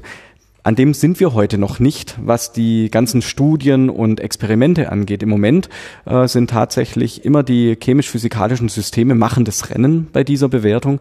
Hängt aber auch damit zusammen, dass äh, technische Systeme einfach nochmal 40 Jahre mehr Entwicklungszeit bisher hatten. Das heißt, wenn, äh, wenn es heute darum geht, einfach nur ein Verfahren ähm, zu eruieren, um CO2 herauszufiltern aus der Luft, da werden Sie ein technisches System nehmen. Ein technisches System bestehend aus, einem, aus einer Filteranlage, aus einem Sabatier-Prozess und äh, anschließend noch mit einer, aus einem Elektrolyseprozess. Was für ein Prozess war das? Sabat ein Sabatier-Prozess. Sabatier. Sabatier-Prozess ähm, ist sozusagen ähm, eine Aufspaltung von äh, Kohlendioxid in ähm, Wasserstoff und in ähm, Methan. Und ähm, das Methan, und da liegt eigentlich dann schon wieder, da kann, da kann man dann wieder sehr schön sehen, das Methan ähm, kann man natürlich den Kohlenstoff nochmal abspalten, habe ich den Wasserstoff wieder zurückgewonnen, aber das C bleibt bei so, einem, bei so einer technischen Komponente immer übrig. Und äh, wenn man diesen kompletten äh, Kreislauf anguckt, aus dem Wasserstoff äh, kann man dann wiederum, beziehungsweise aus dem Wasser kann man dann wieder Wasserstoff und Sauerstoff erzeugen, gewinnt so, sozusagen seinen Sauerstoff wieder aus dem CO2 zurück, aber der Kohlenstoff bleibt immer übrig. Und je nachdem, wie ich, wie ich meine Frage stelle, ich möchte nur eine äh, CO2-Filteranlage oder eine Sauerstoffrückgewinnungsanlage, dann würde ich mich für den äh, technischen Prozess entscheiden. Wenn mir aber die Nahrungsbereitstellung wichtig ist, dann fällt dort der Kohlenstoff als Abfall an. Und da können die biologischen Komponenten dann eben punkten. Und ähm, das ist eben dann nachher in der Abwägung, in der Bewertung der einzelnen ähm, Komponenten enorm wichtig. Ähm, und was wiegt es nachher am Ende? Wie viel Masse muss ich eben hier von der Erde aus in den Weltraum bringen, damit ich ein funktionierendes System ähm, ja, in unserer niedrigen Erdumlaufbahn habe, von wo aus ich dann die Reise Richtung Mars antrete. Also das sind so ein bisschen die Schlüsselfragen, die dann die Raumfahrtagenturen auch stellen werden. Wie viel Masse kostet es mich, die ich hier vom Boden in die niedrige Erdumlaufbahn bringen muss, in den Low Earth Orbit, in den LEO, um von dort aus dann anschließend äh, die Reise anzutreten. Also hier steckt ja auch wirklich die, der größte Einsatz an Energie, um die Masse vom Boden in den Weltraum zu bringen. Und das müssen Sie dann aber auch über die gesamte Mission sich, anschau ähm, sich anschauen. Das heißt, ähm, habe ich über den über den gesamten Missionszeitraum habe ich da nachher eine Masseeinsparung oder eben eigentlich einen zusätzlichen Massebedarf, wenn ich biologische Systeme einsetze. Ganz einfach formuliert, wenn Sie sich dafür entscheiden, Nahrungs alle die gesamte äh, den gesamten Nahrungsbedarf über den Nachschub oder über das Mitnehmen zu decken, müssen Sie das alles am Anfang mit auf Ihre Mission nehmen. Oder immer wieder nachliefern. Oder immer wieder also nachliefern. bei Langzeitmissionen muss man halt alles mitnehmen. Da muss man alles mitnehmen. Und wenn Sie Systeme haben, die das Ihnen vor Ort produzieren, dann müssen Sie sich auf der anderen Seite Gedanken machen, okay, dafür ist das System größer, aber wiegt es sozusagen, ähm, ist es unterm Strich dann trotzdem günstiger nach der gesamten Missionszeit. Und ich muss im Gegenzug aber natürlich noch ähm, Dünger mitnehmen, also äh, anorganische Substrate oder anorganische Stoffe, sofern ich sie nicht aus einem anderen Prozess zurückgewinnen kann. Und das wird eben sehr, sehr spannend. Da werden wir noch viele Diskussionen führen werden, bis so eine bemannte Mars-Mission ähm, oder Langzeitmission, ähm, Langzeitexploration ähm, bis die auch dann mal technisch so weit skizziert sind, jawohl, in diese Richtung soll es dann auch gehen. Wenn ich mir das alles so anhöre, erinnert mich das am laufenden Meter auch so an aktuelle äh, Diskussionen rund um den Klimawandel und die Möglichkeiten der äh, Rückgewinnung, also der, der äh, Rückführung von CO2 in was auch immer für äh, Zustände, gerade im Rahmen dieser Klimakompensation, ähm, werden ja nicht nur jetzt so reine Renaturierungsprozesse äh, durchgeführt, sondern eben auch technische Anlagen, die das äh, durchführen, beziehungsweise eben damit auch verbunden die ganze Frage des ähm, wirtschaftlichen Kreislaufs. Wie machen wir das mit äh, Brennstoffen? Äh, gelingt es in irgendeiner Form über diesen ähnlichen äh, Kreislauf mit äh, Methan und der weiteren äh, Aufspaltung, Kohlenstoff etc. da sozusagen eine so ein äh, Equilibrium der der Stoffe äh, herzustellen, womit ja vielleicht sogar auch denkbar wäre, mit Verbrennungsmotoren weiterzuarbeiten, solange sie eben nicht fossile Energien verbrennen, äh, ist das ja alles gar nicht so schlimm, sozusagen mal jetzt von den äh, Schadstoffen, die in dem Prozess vielleicht auch noch äh, produziert werden, mal ganz äh, abgesehen. Ist denn diese Forschung, die wir jetzt hier die ganze Zeit skizziert haben, davon noch komplett separat oder ist das schon auch etwas, was in irgendeiner Form zueinander findet? Das muss heute auch immer zueinander finden. Also alles, was wir in der Raumfahrt ähm, entwickeln, alles, was auch ähm, insbesondere auch in der bemannten Raumfahrt entwickelt wird, man sucht ja immer nach Spin-offs auch für den äh, für die Erdanwendung und gerade dieser Spin-off-Gedanke, welchen Nutzen und Wert hat äh, die gesamte Raumfahrtforschung auch für die Gesellschaft, ähm, der muss auch bei allen Raumfahrtprojekten, die wir heute, äh, die wir heute tun, immer mit beantwortet werden oder zumindest mal abgeschätzt werden. Sie können natürlich auch alles, was Sie heute in der Raumfahrt entwickeln, nicht immer unbedingt gleich absehen, was kann, was könnte daraus in fünf bis zehn Jahren für ein Spin-off entstehen. Aber man muss sich zumindest Gedanken machen. Und das finde ich im Grundsatz und, ähm, auch richtig, weil letztlich Raumfahrtprojekte kosten immer sehr, sehr viel Geld, sind also auch nicht nur losgelöst rein wissenschaftlich zu sehen, wir wollen ähm, unser Wissen vermehren, sondern sind eben auch durchaus politisch zu sehen. Das heißt, was wollen wir als Gesellschaft auch und wie viel Geld wollen wir denn investieren? Ähm, nicht umsonst ist gerade jetzt eben in Deutschland das Raumfahrtbudget beim Bundesministerium für Wirtschaft und Technologie angesiedelt. Mhm. Und ähm, dort wird eben dann auch eingefordert, was bringt uns als Gesellschaft äh, die, diese Forschung. Und da wird es eben gerade interessant, ähm, weil Sie den ähm, Klimawandel auch ansprechen rein technisch und physikalisch gesehen gibt es schon ganz viele Antworten auf die Fragen, die man in Bezug auf den Klimawandel haben. Ressourcenschonung, CO2-Vermeidung, Abkehr von der Verbrennung fossiler Rohstoffe. Ähm, diese Themen, also diese Fragestellungen sind eigentlich physikalisch und auch ähm, technisch beantwortbar und machbar. Die Frage, die man jetzt eben stellt, wie transformiert man das auf den großen Gebrauch, auf die Skalierbarkeit? Es ist immer noch mal was anderes, wenn Sie einen Sabatierprozess bei sich im Labor machen oder auf der ISS betreiben. Auf der ISS wird der Sabatierprozess betrieben, um dort CO2 ähm, dann eben aufzuspalten und Wasser und Methan herzustellen. Aber was bedeutet es im großtechnischen Maßstab und vor allem, wie teuer wird das Ganze? Und das ist eben gerade im politischen Kontext und auch im gesellschaftlichen Kontext, da werden Sie sofort immer gefragt, was kostet es? Der Klimawandel, diese Diskussion reduziert sich ja nicht oder die Diskussion wird ja nicht auf der Ebene geführt, was bedeutet es für unsere Artenvielfalt, ähm, was für eventuell Flüchtlingsbewegungen werden sich werden daraus entstehen in Zukunft ähm, auf dem Globus, sondern es wird immer gefragt, was kostet das Ganze oder was kostet das Ganze, wenn wir es nicht, wenn wir wenn wir uns nicht äh, gegen den Klimawandel stemmen. Das heißt, die Frage entbrennt sich immer, was kostet es? Und äh, diese Antwort, die muss politisch beantwortet werden, die kann gar nicht mehr technisch oder auch wissenschaftlich beantwortet werden. Wir als Wissenschaftler und da schließe ich mich jetzt einfach einfach auch als Oberbürgermeister mit ein. Als Wissenschaftler liefert man die Daten dafür. Und was man daraus macht, welche Konsequenzen, welche politischen Konsequenzen man daraus ableitet, das ist dann nachher Politik. Das ja, war ein kleiner Ab nee, Abkehr, ne? Finde ich überhaupt nicht. Nee, das ist, äh, so, so muss man das, glaube ich, auch äh, betrachten. Mir fällt nur gerade wieder ein, so dass man bald vor so einer Situation stellen könnte, wo man gefragt wird, so, ja, warum habt ihr den Planeten nicht äh, gerettet? Ja, war zu teuer. Richtig. So, und ähm, das so funktioniert halt irgendwie. Nicht. Und vor dem, vor dieser Frage habe ich in, ja, sagen wir mal, in 40 Jahren könnte die Frage durchaus mal so lauten ohne jetzt da ein Angstszenario auszumachen, aber die Szenarien, die ja auch entwickelt werden von Wissenschaftlern, die sehen ja auch eine gewisse Bandbreite vor. Und äh, ich sage mal, das Worst-Case-Szenario tritt selten ein, aber wir sollten nichtsdestotrotz das Worst-Case-Szenario im Kopf haben und ähm, in unseren Handlungen durchaus ähm, auch als Referenz heranziehen. Und deshalb finde ich auch umso wichtiger, alles, was wir äh, bekommen von den, alles, was wir bekommen von an wissenschaftlichem Input das entsprechend auch ordentlich zu bewerten. Und gerade die Pflanzenbiologie, um mal wieder so den äh, Bogen nochmal zu spannen, gerade die Pflanzenbiologie bietet unheimlich spannende Ergebnisse, äh, wie wir und was wir auch für unsere Erde ableiten können, was wir auch in unserem täglichen Handeln hier ableiten können. Und das tut eigentlich umso mehr weh, wenn man sieht, ähm, wie jetzt beispielsweise Regenwald täglich verloren geht oder auch wie ja eigentlich ähm, nicht gerade verantwortungsvoll wir mit äh, der Versiegelung unserer Flächen umgehen. Und da müssen wir schon ähm, mehr dazu lernen, müssen effizienter werden, müssen aber auch tatsächlich die Kosten im Blick behalten. Und um das im Blick zu behalten, haben wir, gibt es eben technische Lösungen.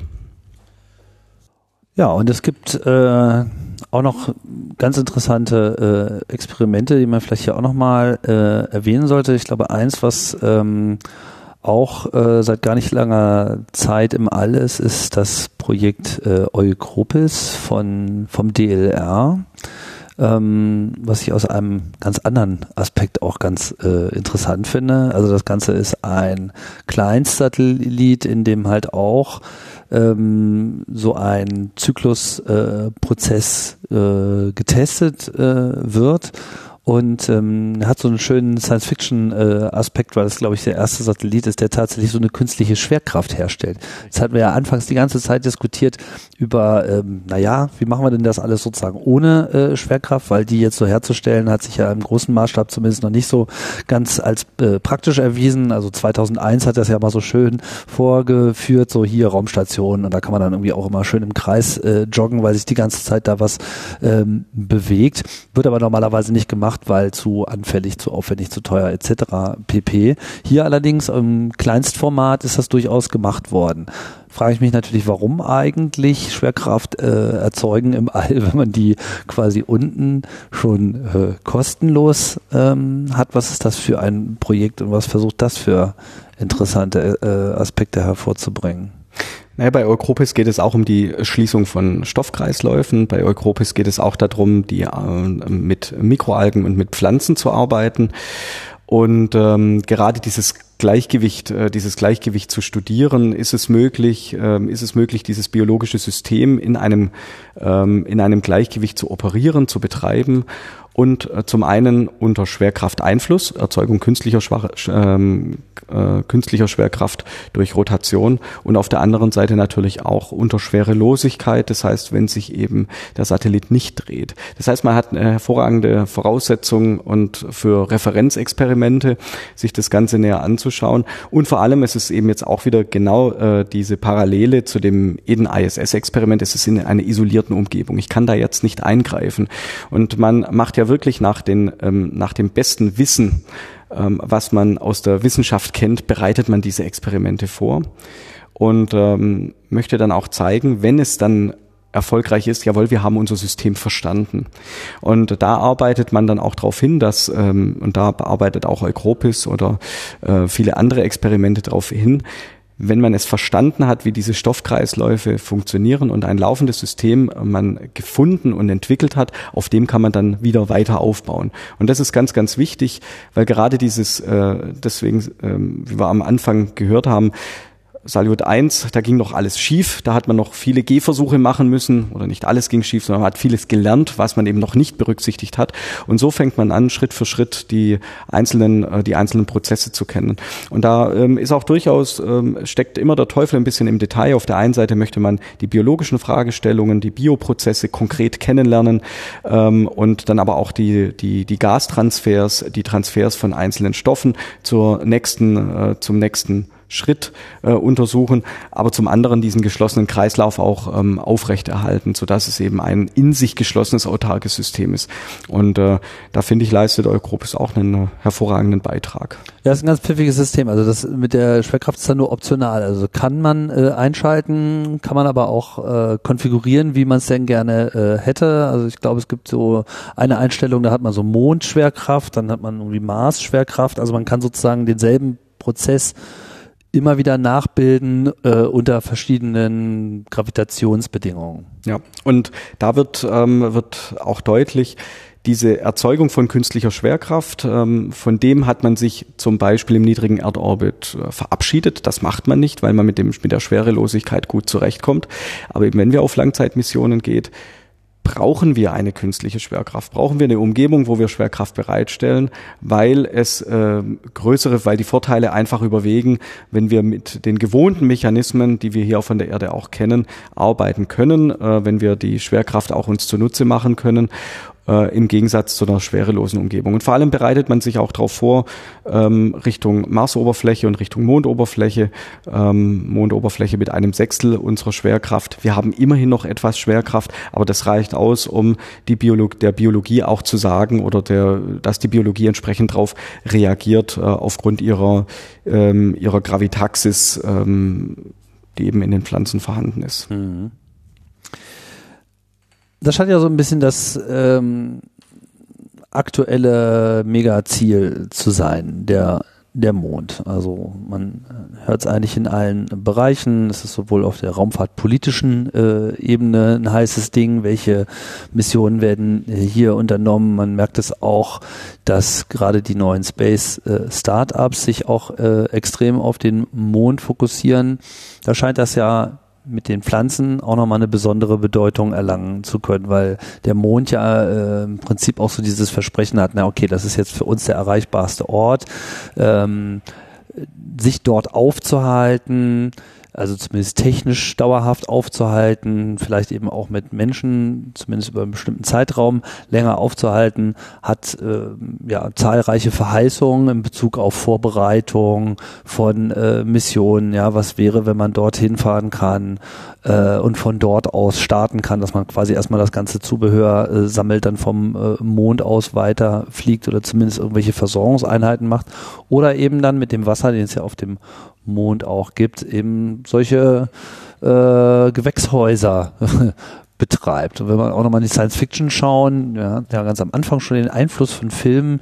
Ich erinnere mich an diverse Filme, ich kann sie jetzt gerade nicht alle benennen, ähm, die halt äh, so diese Gemüseparks und diese großen mhm. Gartenlandschaften immer so Teil von solchen äh, Space-Stationen hat. Was ich ganz bemerkenswert finde, generell, ich meine, die Science Fiction ist ja letzten Endes auch so ein bisschen der äh, Gedankennahrungslieferant auch für die Forschung, weil man denkt sich halt erstmal aus, was wäre, äh, wenn, und dann versucht man quasi das, was früher mal Fiction war, in Realität zu überführen. Aber ich glaube, so, wenn man so ganz allgemein erstmal an Raumfahrt denkt, dann ist halt immer das reine Fliegen und Erreichen, das steht immer so ein bisschen im Vordergrund, aber dieses Selbsternähren ist eigentlich selten ein Thema. Wie kommen wir denn sozusagen da jetzt hin oder anders gefragt, wie weit sind wir davon noch entfernt? Was muss jetzt eigentlich noch äh, gelernt werden und in dem Zusammenhang vielleicht, was muss auch erforscht werden, um solche Missionen, vielleicht nehmen wir erstmal nur mal den Mond, weil ich halte das in gewisser Hinsicht für realistischer mhm. als die Mars-Expedition, die vielleicht irgendwann auch in der Zukunft nochmal stattfinden wird. Was, wie, wie nah dran sind wir an dem ganzen Prozess? Also es geht im Kern darum, können wir dauerhaft biologische, äh, biologische Systeme auch ähm, betreiben. Also wenn ich jetzt eine Pflanze kultiviere, sei es eine Tomate oder sei es Mikroalgen oder Salat, dass ich auch permanent die Versorgung von Astronauten auch sicherstelle. An dem muss man weiterarbeiten. Da ist man noch nicht so weit, dass man das permanent auch kann. Also wirklich diese kontinuierliche ähm, Erfüllung des Anspruchs, äh, den ähm, ein Astronaut auch hat. Und gleichzeitig auch noch bei möglichst niedrigem Wartungsbedarf. Das heißt, ähm, man schaut, dass möglichst viel dann auch automatisiert wird. Und diese ganzen Experimente, die man jetzt, äh, sei es jetzt Eukropis oder auch auf der ISS, die man, äh, die man unternommen hat oder auch noch unternehmen wird, das sind alles vorbereitende Experimente. Die Mondoberfläche bietet jetzt erstmalig auch eine Möglichkeit unter einem ähm, unter einem unter Schwerkrafteinfluss, unter einem niedrigeren Schwerkrafteinfluss die Kultivierbarkeit in einer isolierten Umgebung, ähnlich wie in der Antarktis, aber doch nochmal ein bisschen anders, nämlich reduzierte Schwerkraft und erhöhter Strahlungseinfluss. Dort die ähm, Pflanzenkultivierung, die, ja, die Bereitstellung auch von Nahrung nochmal näher zu studieren. Ich kann mir gut vorstellen, dass das Ganze bausteinartig auch ähm, passieren wird. Am Anfang wird man klar auf seine äh, technischen, ähm, auf sein technisches Know-how zurückgreifen. Das heißt, physikalisch-chemische äh, Prozesse werden für die Lebenserhaltung der Astronauten eingesetzt werden und man wird erstmal die Biologie als Experimentierfeld verstehen. Das heißt, man baut mal schrittweise eine Salatmaschine oder einen Photobioreaktor für die Mikroalgenkultivierung auf. Und sobald man eine Sicherheit bekommen hat, ein Gespür dafür bekommen hat, okay, das ganze System ist stabil, es ist zuverlässig, es ist resilient auch gegenüber Störungen, ähm, dann wagen wir uns das ganze System in das eigentliche Lebenserhaltungssystem zu integrieren und können dann nach und nach auch äh, vielleicht Teile des physikalisch-chemischen Systems ähm, auch zurückfahren, wenn nicht sogar vielleicht auch irgendwann abschalten. Und ähm, dieser Prozess, ich möchte jetzt da keine äh, Vorausschau wagen, wie lange sowas brauchen wird, aber das wird die Voraussetzung sein. Das wird nicht von heute auf morgen, jawohl, das stellen wir ein biologisches System hin und dann wird Photosynthese betrieben mit diesem biologischen System und dann wird, äh, wird Sauerstoff erzeugt und wird Nahrungsmittel bereitgestellt. Am Anfang wird es auch, so wie wir es von der ISS kennen, sehr ähnlich sein und dann werden nach und nach die biologischen Systeme ergänzt. Und ähm, gleichzeitig bietet das auch die Voraussetzung, um ähm, in Richtung Mars-Mission zu denken, bietet auch die Voraussetzung, in Richtung Terraforming zu denken. Ähm, wenn man bedenkt, 96 Prozent der Marsatmosphäre, zwar bei einem enorm niedrigen ähm, Gesamtdruck von nur 4 Millibar, ähm, kann man sich aber durchaus vorstellen, Pflanzen für ein für Terraforming einzusetzen. Das heißt, wie kann man denn auch beispielsweise eine Marsoberfläche, um so ein bisschen im Science-Fiction-Bereich zu bleiben, wie könnte man dann auch wieder die, den Mars als bewohnbaren Planeten zurückgewinnen? Ja, das ist aber sehr okay, weit äh, in Zukunft. Nee, äh, können wir ja gerne darauf eingehen. Ich wollte mal kurz auf den äh, Mond bleiben. ähm, einfach nur mal das mal so durchzuspielen. Also gehen wir jetzt mal von, von äh, äh unlimitierten finanziellen Förderungen und äh, unlimitierter politischer Bereitschaft aus. So, ich weiß, das ist jetzt der unrealistischste Teil, aber aber eine schöne Voraussetzung. Ja, aber einfach nur um, um, um auch mal so ein bisschen Gradmesser dafür zu bekommen, was hätten wir denn sozusagen äh, schon und, und was was fehlt uns denn noch äh, vollständig? Wenn ich das richtig sehe, auf dem Mond müsste man doch im Prinzip am Pol solche Stationen einrichten. Einerseits, weil man weiß, dass es dort Wasser gibt, andererseits, weil ja der Mond nun die Sonnenbestrahlung immer zwei Wochen hat und dann zwei Wochen nicht.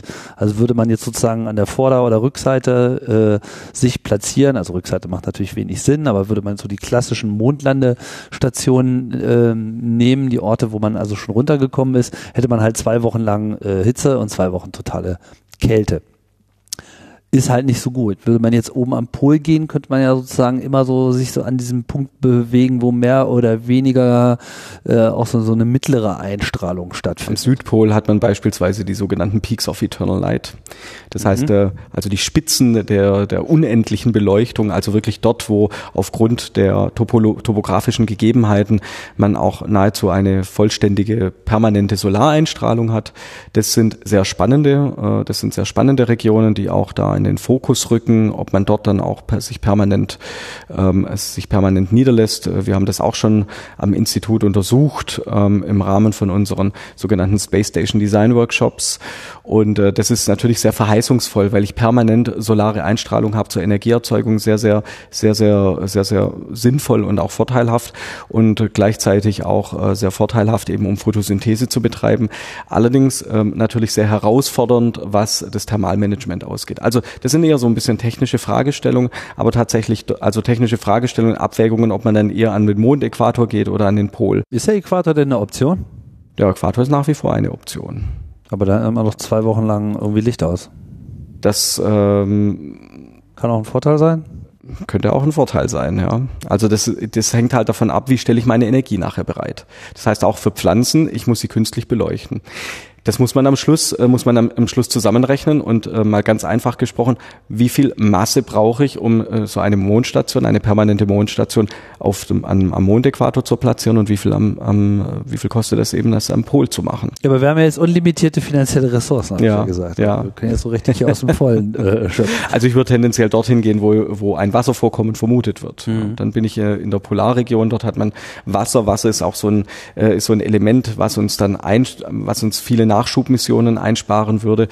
Ähm, das wäre eine sehr spannende, äh, eine sehr spannende Option. Nur allein jetzt, dass wir wissen, dass es dort vorkommt, wissen wir noch nicht so viel darüber, wie groß ist denn die Kapazität wie groß ist die Kapazität, die wir dort haben. Aber grundsätzlich kann man sich das, äh, kann man sich das natürlich gut, äh, gut vorstellen. Aber da sitzen dann viele Spezialisten aus den Raumfahrtagenturen dran, um wirklich die beste und auch äh, zielführendste Möglichkeit zu finden, wo die Mondstation am besten platziert sein mhm. wird. Und es wird ja kein, ähm, es wird ja auch äh, potenziell keine, ähm, kein, kein Projekt sein, was eine Raumfahrtnation im Alleingang macht, sondern es wird wie die internationale Raumstation ein internationales Unternehmen sein. Das heißt, äh, viele kluge Köpfe sitzen da dran, um auch das Bestmögliche dann heraus ähm, herauszufinden, wo man das platziert. Für die Pflanzen, ich sag's mal so, für die, für die Pflanzen ist es wichtig, dass ähm, Licht bereitgestellt wird, äh, dass man auch einen gewissen Zyklus hat, ähm, dass man einen, ähm, also das Licht äh, jetzt nicht permanent unter höchster Intensität bereitgestellt wird, dass es auch gewisse Dunkelphasen gibt ähm, und damit kann man dann arbeiten, ob das dann künstlich in einer Schattenzeit am Äquator bereitgestellt wird oder ob es permanent bereitgestellt wird und man mit Abschattungen arbeitet. Das ist dann, muss man dann gegenrechnen, was günstiger ist. Kann ich jetzt auf Anhieb auch gar nicht sagen, weil diese Rechnungen werden im Moment ja erst erarbeitet. Ja. Aber ist dann sozusagen, also wenn man sozusagen die, die, äh, die technische Kapsel dafür geschaffen hätte, wo natürlich noch viele Fragezeichen dranhängen, man muss das ganze Zeug da hinkriegen, Leute müssen da vor Ort sein, müssen das bauen und so weiter und schon eine Raumstation äh, in 400 Kilometer Entfernung zu bauen, war schon schwierig äh, genug und hat lange äh, gedauert. Aber wäre, und darauf will ich jetzt so ein bisschen hinaus, ist unser Verständnis von Pflanzen Wachstum und diesen Biokreisläufen schon ausreichend, um heute, wenn die anderen Rahmenparameter gesetzt werden, sozusagen dort sofort anzufangen, äh, was äh, anzubauen oder wäre das auch noch mit zu viel Fragezeichen versehen? Also man ist zumindest so weit, dass man ähm, in der Lage ist, Pflanzen keimen zu lassen, Pflanzen zu kultivieren, Früchte zu ernten und dann wird es spannend, wie oft können wir das machen? Können wir daraus einen kontinuierlichen Prozess entwickeln? Oder müssen wir diesen Prozess irgendwann abbrechen und brauchen wir, ich sag mal, frischen Nachschub an Samen, ähm, weil die Strahlung so weil die Strahlung ist, zum Beispiel so stark weil das ist. sozusagen uns einfach genau. äh, mutiert. Ja. Und dar darüber gibt es keine, da gibt es noch keine Erkenntnisse. Könnte ja auch sein, dass da sozusagen so eine Art ähm, Mondspezialevolution äh, stattfindet, die sich dort eben unter diesen Bedingungen besonders äh, entwickelt. Das ist eben der Punkt, dass natürlich auch Pflanzen ähm, sich jetzt nicht nur an auch eine, eine andere Umgebung anpassen können, also nicht nur die Schäden, die durch eine erhöhte Strahlung ähm, passieren. Es, man kann sich natürlich auch die Frage stellen, ähm, schützen wir unsere biologischen Systeme auf der Mondoberfläche durch einen entsprechenden Strahlungsschutz? Ähm, das heißt, gehen wir so unter die, ähm, unter die Mondoberfläche und ähm, schauen, dass wir auf einem akzeptablen, äh, dass wir eine ent entsprechend akzeptable Strahlungsdosis ähm, kommen. In so einem der Krater, die dort äh, ja, so einem Krater oder gerade jetzt äh, eben auch der äh, die Mondoberfläche selber, wenn man da entsprechend ähm, etwas unter die Mondoberfläche geht, dann wirkt es auch absorbierend, was die Strahlung angeht. Und nicht nur das, ich meine, mangels einer Atmosphäre schlagen ja auf dem Mond auch noch regelmäßig äh, Meteoriten ein. Also ist ja auch nicht ganz ungefährlich, da direkt auf der Oberfläche rumzupassen. Also das, ich sag mal so, die Glas, äh, sozusagen Biosphere 2 äh, übersetzt auf die Mondoberfläche wird wahrscheinlich nicht ganz so funktionieren. Ja. Und ähm, da ist natürlich auch die Frage, die Pflanzen werden nicht direkt dem, äh, dem, dem Sonnenlicht ausgesetzt, sondern ähm, das Sonnenlicht wird gesammelt und, den, und dann eben über entsprechende Filter auch den Pflanzen zugeführt. Aber die Pflanzen werden sich anpassen, werden sich anpassen an, den, an die reduzierte Schwerkraft, werden sich anpassen an die Umgebung, die um sie herum ist. Das können Sie auch in der Natur sehr gut beobachten, ähm, dass sich äh, Pflanzen auch anpassen, was haben sie für Nachbarn. Und wenn sie, wenn Pflanzen, das ist ja auch immer die große Warnung äh, vor Monokulturen, äh, Pflanzen in Monokulturlandschaften sind anfälliger. Sie brauchen eigentlich eine gewisse Diversität, um auch ähm, entsprechend resilient gegenüber Krankheiten, Störungen auch zu sein. Aber wie viel, äh, ich sage mal, ähm, bisschen flapsig gesprochen, wie viel Artenvielfalt wollen wir uns denn überhaupt gönnen auf der Mondoberfläche? Da ähm, wird natürlich jeder Biologe sagen, äh, wir brauchen eigentlich eine, eine Monokultur, weil die verstehen wir am besten, die haben wir am besten und dann eingehend sind untersucht. Und diese Langzeiterfahrung, die man macht, die Langzeiterfahrung, was die Anpassung des Organismus an die veränderten äh, Umgebungsbedingungen angeht, die fehlen uns im Moment noch. die wird man, deswegen habe ich vorher von Bausteinen gesprochen, die wird man auch bausteinartig dann auf der Mondfläche auch erst sammeln müssen. Ähm, und wenn man sieht, da kommt man auch äh, gut voran, das ist erfolgreich, dann wird es auch zunehmend in den Alltagsbetrieb in den herkömmlichen Betrieb auch mit eingebaut werden. Es wäre ja durchaus vorstellbar, dass man dann sozusagen unter solchen Bedingungen auch, ähm, ja, wie man das eigentlich auf der Erde ja auch macht. Ich meine, wenn man heutzutage von Pflanzenzucht spricht, wissen ja wahrscheinlich auch nicht äh, viele, wie das so läuft. So, naja, also um neue Weizensorten zu äh, erfinden, in Anführungsstrichen, bestrahlt man die einfach mit radioaktiver Strahlung. Klingt jetzt erstmal gefährlich, aber bedeutet ja im Prinzip nur, man, man bildet das, was sonst normalerweise über einen längeren Zeitraum äh, ohnehin stattfindet, weil wir ja dieser Strahlung trotz des Schutzes der Atmosphäre permanent ausgesetzt sind.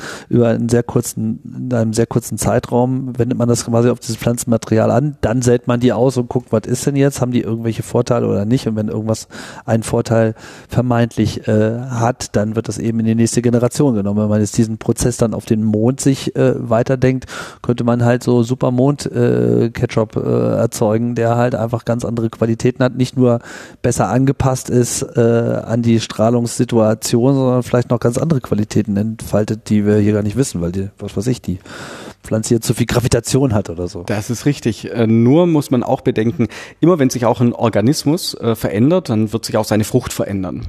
Und dann werden sehr schnell auch ähm, Ernährungswissenschaftler fragen, ja, ist es dann noch ein äh, passendes Nahrungsmittel für den Menschen oder entsteht da auch etwas, was für den Menschen schädlich sein könnte? Und das muss dann wiederum ausgeschlossen werden. Da ähm, wird auch noch sehr viel, sehr viel Forschung notwendig sein, weil wir im Moment ja noch gar nicht wissen, Inwie inwiefern hat sich dann der äh, das biologische System, also die Tomate oder die Mikroalge, inwiefern hat die sich denn äh, verändert und inwiefern sind plötzlich ist plötzlich die Zusammensetzung anders? Neues Berufsbild, Mondvorkoster. Ja, da äh, steckt richtig viel Potenzial in der Ernährungswissenschaftler der Zukunft. äh, Weil es so lustig ist, bleiben wir nochmal kurz auf diesem Science-Fiction-Trip. Wir können gleich wieder in die Realität äh, zurückkehren. Aber wenn man jetzt, jetzt sozusagen jetzt mal das so Richtung Mars äh, weiterdenkt, so haben wir jetzt schon ein paar Mal äh, angesprochen, da haben wir ja nicht nur das Problem, so wie jetzt wieder Hollywood-Referenz im Film The Martian, dass da äh, jemand sozusagen mit diesen Zuchtexperimenten überhaupt erstmal überleben muss, um wieder eine Chance zu haben, zurückzukommen, sondern man muss ja überhaupt erstmal hinkommen. Mars-Missionen sind irgendwie eine heiße Diskussion derzeit, die aber äh, ich immer so den Eindruck habe, die wird so geführt unter Re Miss Missachtung so vieler Realitäten. Also es gibt ja viele mhm.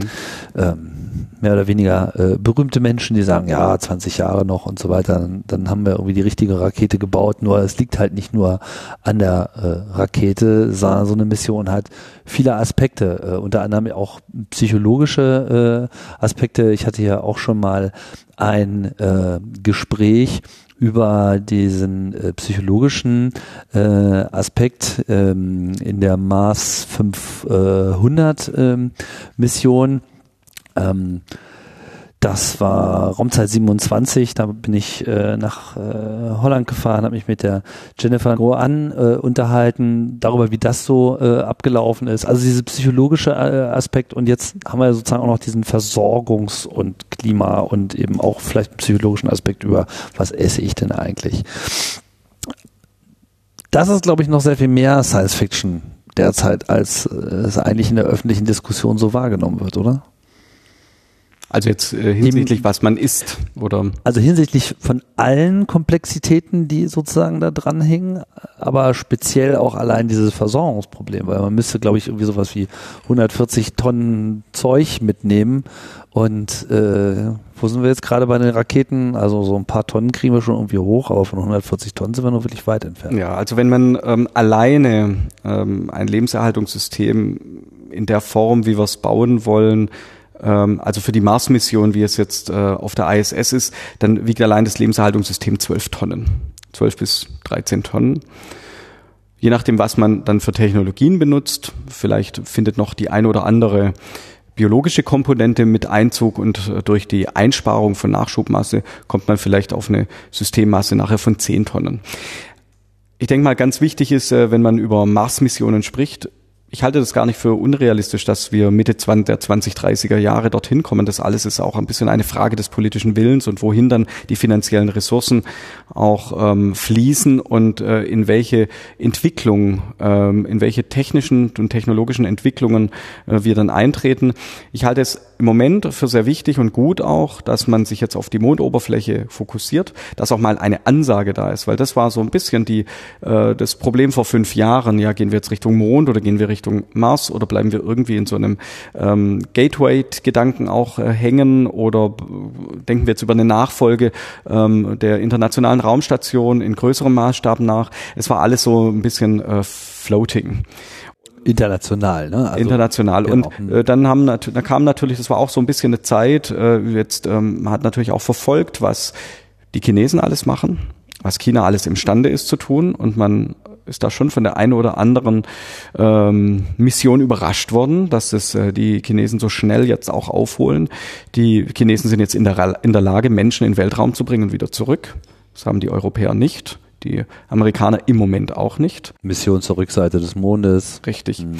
Und das sind natürlich schon auch jetzt ganz spannende Entwicklungen und ich glaube, so ein gewisser Wettbewerbsgedanke ist jetzt, hat jetzt wieder Einzug gefunden und der ist auch wichtig, weil man aus diesem, ja, wo wollen wir eigentlich hin? Äh, wir wissen noch gar nicht genau, wo wir jetzt unsere Schwerpunkte legen sollen. Deswegen ist jetzt dieses klare Statement Richtung Mondoberfläche auch sehr gut, weil es bündelt wieder Ressourcen. Es bündelt wieder, gerade wenn man Ziele ausspricht, dann wissen auf einmal wieder alle, wo es hingehen soll. Und ähm, im Moment ist die Zeit auch noch nicht so weit, dass man sagt, wir wollen zum Mars Mitte der 2030er Jahre, wo wir ein gutes Zeitfenster hätten, aufgrund äh, der Konstellation zwischen Erde und Mars. Äh, jawohl, da wollen wir bemannt, äh, die bemannte Mission zum Mars auch wagen. Wir haben noch ein bisschen Zeit, uns äh, darüber international auch auszutauschen und auch diesen Gedanken heranreifen zu lassen. Ähm, aber die, der Knackpunkt ist, und äh, da haben Sie auch voll und ganz recht, es sind noch viele technische Fragestellungen ungeklärt. Ein Schlüsselaspekt ist äh, dabei nicht unbedingt die Biologie, sondern ein Schlüsselaspekt ist, die, ist der Strahlenschutz. Also wie gewährleiste ich auch über eine Mission von, die wird wahrscheinlich dann etwa ähm, circa 600 bis 900 Tage dauern. Äh, man rechnet so grob ein Jahr hin, halbes Jahr dort bleiben, ein Jahr zurück. Ähm, dann wären wir so grob bei den 900 Tagen oder 800 Tagen, dann ähm, muss ich sicherstellen, dass die Astronautinnen und Astronauten, die daran teilnehmen, äh, auch diese, diese Mission gut überleben. Und äh, der Strahlenschutz ist im Moment noch der eine ein Flaschenhals bei der ganzen Thematik. Und ein weiterer natürlich Flaschenhals wird auch sein, mit äh, wird die Antriebstechnologie sein. Wagt man sich tatsächlich wieder Richtung ähm, Richtung Antriebstechnologien ähm, äh, vor, die im radioaktiven Bereich eben auch liegen. Das ist eben noch, sind alles offene Fragen, die noch beantwortet werden müssen. Und ähm, dafür braucht es aber Geld, dafür braucht es das klar ausgesprochene Ziel, jawohl, da wollen wir hin, damit wir auch rechtfertigen können, jawohl, dafür müssen wir auch das äh, Geld dann auch ausgeben. Und dafür fehlt im Moment noch das äh, nochmal diese klare Ansage. Für den Mond haben wir sie jetzt, da bin ich auch sehr froh drüber und deswegen können wir auch wirklich dann über solche Dinge reden. Ähm, was muss man denn alles tun, damit wir auch permanent ähm, Astronauten auf der Mondoberfläche mit frischem Salat, mit frischen Tomaten, mit frischen Erdbeeren auch versorgen können. Und was braucht es nochmal für technologisches Know-how? Weil das ist auch etwas, ähm, was wir auch lernen müssen. Das, ähm, das Wissen um einen Prozess heißt noch lange nicht, dass wir ihn auch beherrschen, dass wir das technische System dann nachher beherrschen. Also so eine Salatmaschine, mal ein bisschen bildlich gesprochen, ähm, so ein großer Kasten, in dem vielleicht Salat, Salate mehrere Generationen so langsam heran, heranwachsen das ist ja ähm, im Prinzip auch eine pfiffige Idee und wir wissen theoretisch, wie das funktionieren könnte, aber der Teufel steckt immer im Detail, wenn wir es tatsächlich machen müssen. Wo sind die kleinen, aber kritischen äh, Probleme, die wir lösen müssen, auf die wir eine Antwort finden müssen und die können idealerweise dann vor Ort auch ähm, getestet werden und dann auch gelöst werden. Und dann sind wir wieder bei der bei dem Ausgangspunkt, wo stehen wir gerade mit äh, Pflanzen im Weltraum, gerade bei der Langzeitkultivierung, da fehlt das Know-how, das biologische Know-how, das Kurzzeitkultivierungs-Know-how, das ist im Wesentlichen ausreichend vorhanden, aber man muss jetzt eben dann in die Langzeit äh, in die Langzeitkultivierung gehen. Warum gibt es eigentlich keine Pilze im Weltall? Also ich, äh, ich habe immer äh, so. Die gibt es. Gibt's schon, ja. Ja, das sind aber Sporen. Also das ist, äh, tragen auch wir Menschen automatisch in jede Umgebung rein. Also ja. diese Art von Pilzen gibt es schon, aber Sie meinten wahrscheinlich eher Champignons. ja, oder generell, also äh, meine, ich glaube, die, die wenigsten Leute machen sich klar, dass Pilze ja sozusagen nicht Pflanzen äh, sind. So, das auch irgendwas so eine Erkenntnis, die mich mal äh, komplett vom Kopf äh, geschlagen hat. So, ja, wir haben so Tiere und wir haben Pflanzen und wir haben Pilze. Und auch wenn die irgendwie im gleichen Gemüseregal äh, liegen, ist es ja einfach so ein Organismus, der uns immer wieder überrascht. Ich glaube, der größte zusammenhängende Organismus auf diesem Planeten, der überhaupt schon mal gefunden wurde, ist ein Pilz, irgendwie so kilometerweit unter so einem Waldboden äh, äh, erstreckt sich eine einzige, ja Pflanze hätte ich jetzt fast gesagt, also ein einziges Myzel. Ähm, die äh, irgendwie auf eine ganz andere Art und Weise auch nochmal ein, ähm, ja, ein Teil des Gesamtorganismus Erde darstellen, wo ich mir hier vorstellen könnte, so, naja, okay, alles das, was man vielleicht mit Pflanzen nicht hinbekommt, vielleicht sind Pilze hier irgendwie eine Lösung. Mondpilze könnten auch eine Lösung sein. Ähm, man muss natürlich dieses Myzel auch kontrollieren, dass es eben nicht äh, unkontrolliert auch wächst oder auch vor allem, äh, wir sind ja vor allem an den, äh, letztlich ja dann an der Frucht in Anführungszeichen interessiert. Also wenn der Champignon, wir sind am Champignon interessiert und nicht am Myzel selbst. Äh, das Myzel stellt aber sicher, dass eben diese Champignons dann auch wachsen können. Und wenn dieser Prozess ordentlich kontrolliert werden kann, dann spricht da auch gar nichts dagegen, dies, äh, das einzusetzen. Wichtig ist aber auch, die Bereitstellung der Umgebung für das Myzel ähm, bedeutet ja, äh, also die Bereitstellung einer Umgebung, wo das, wo das Myzel dann auch wachsen kann. Mit welchen, mit welchen Stoffen muss ich dieses Myzel dann auch versorgen? Und habe ich diese Stoffe im Rahmen meiner Gesamtbilanz Mensch im Weltraum, habe ich denn diese Stoffe auch vorhanden oder muss ich diese Stoffe permanent zuführen? Und wenn ich am, ähm, am Ende des Tages eben mehr Stoffe zuführen muss, als ich nachher als Ernte in der Hand halte, dann ist das System nicht mehr relevant. Also dann ist es auch nicht mehr rechtfertigbar, warum ich dieses System einsetzen sollte. Da wird es noch, ähm, das denke ich, wird auch eine spannende Fragestellung sein. Ähm, deswegen grundsätzlich Pilze im Weltraum, auch Insekten im Weltraum könnten auch eine Rolle spielen. Mhm. Weißt du, zum Schluss haben wir denn eigentlich aus dieser ganzen Pflanzenforschung im All ähm, auch Dinge sozusagen gelernt, die rückübertragbar sind. Also wir haben uns ja schon mit der Medizin, ja, also das ist so ein, ein, ein Zweck medizinische Forschung, klar, weil wir brauchen das für unsere Astronauten, aber vor allem lernen wir ja viel für die Medizin auf der Erde. Steht das auch im Mittelpunkt hier quasi etwas auch im All zu lernen, was wir dann wiederum auf der Erde sinnvoll zum Einsatz bringen können?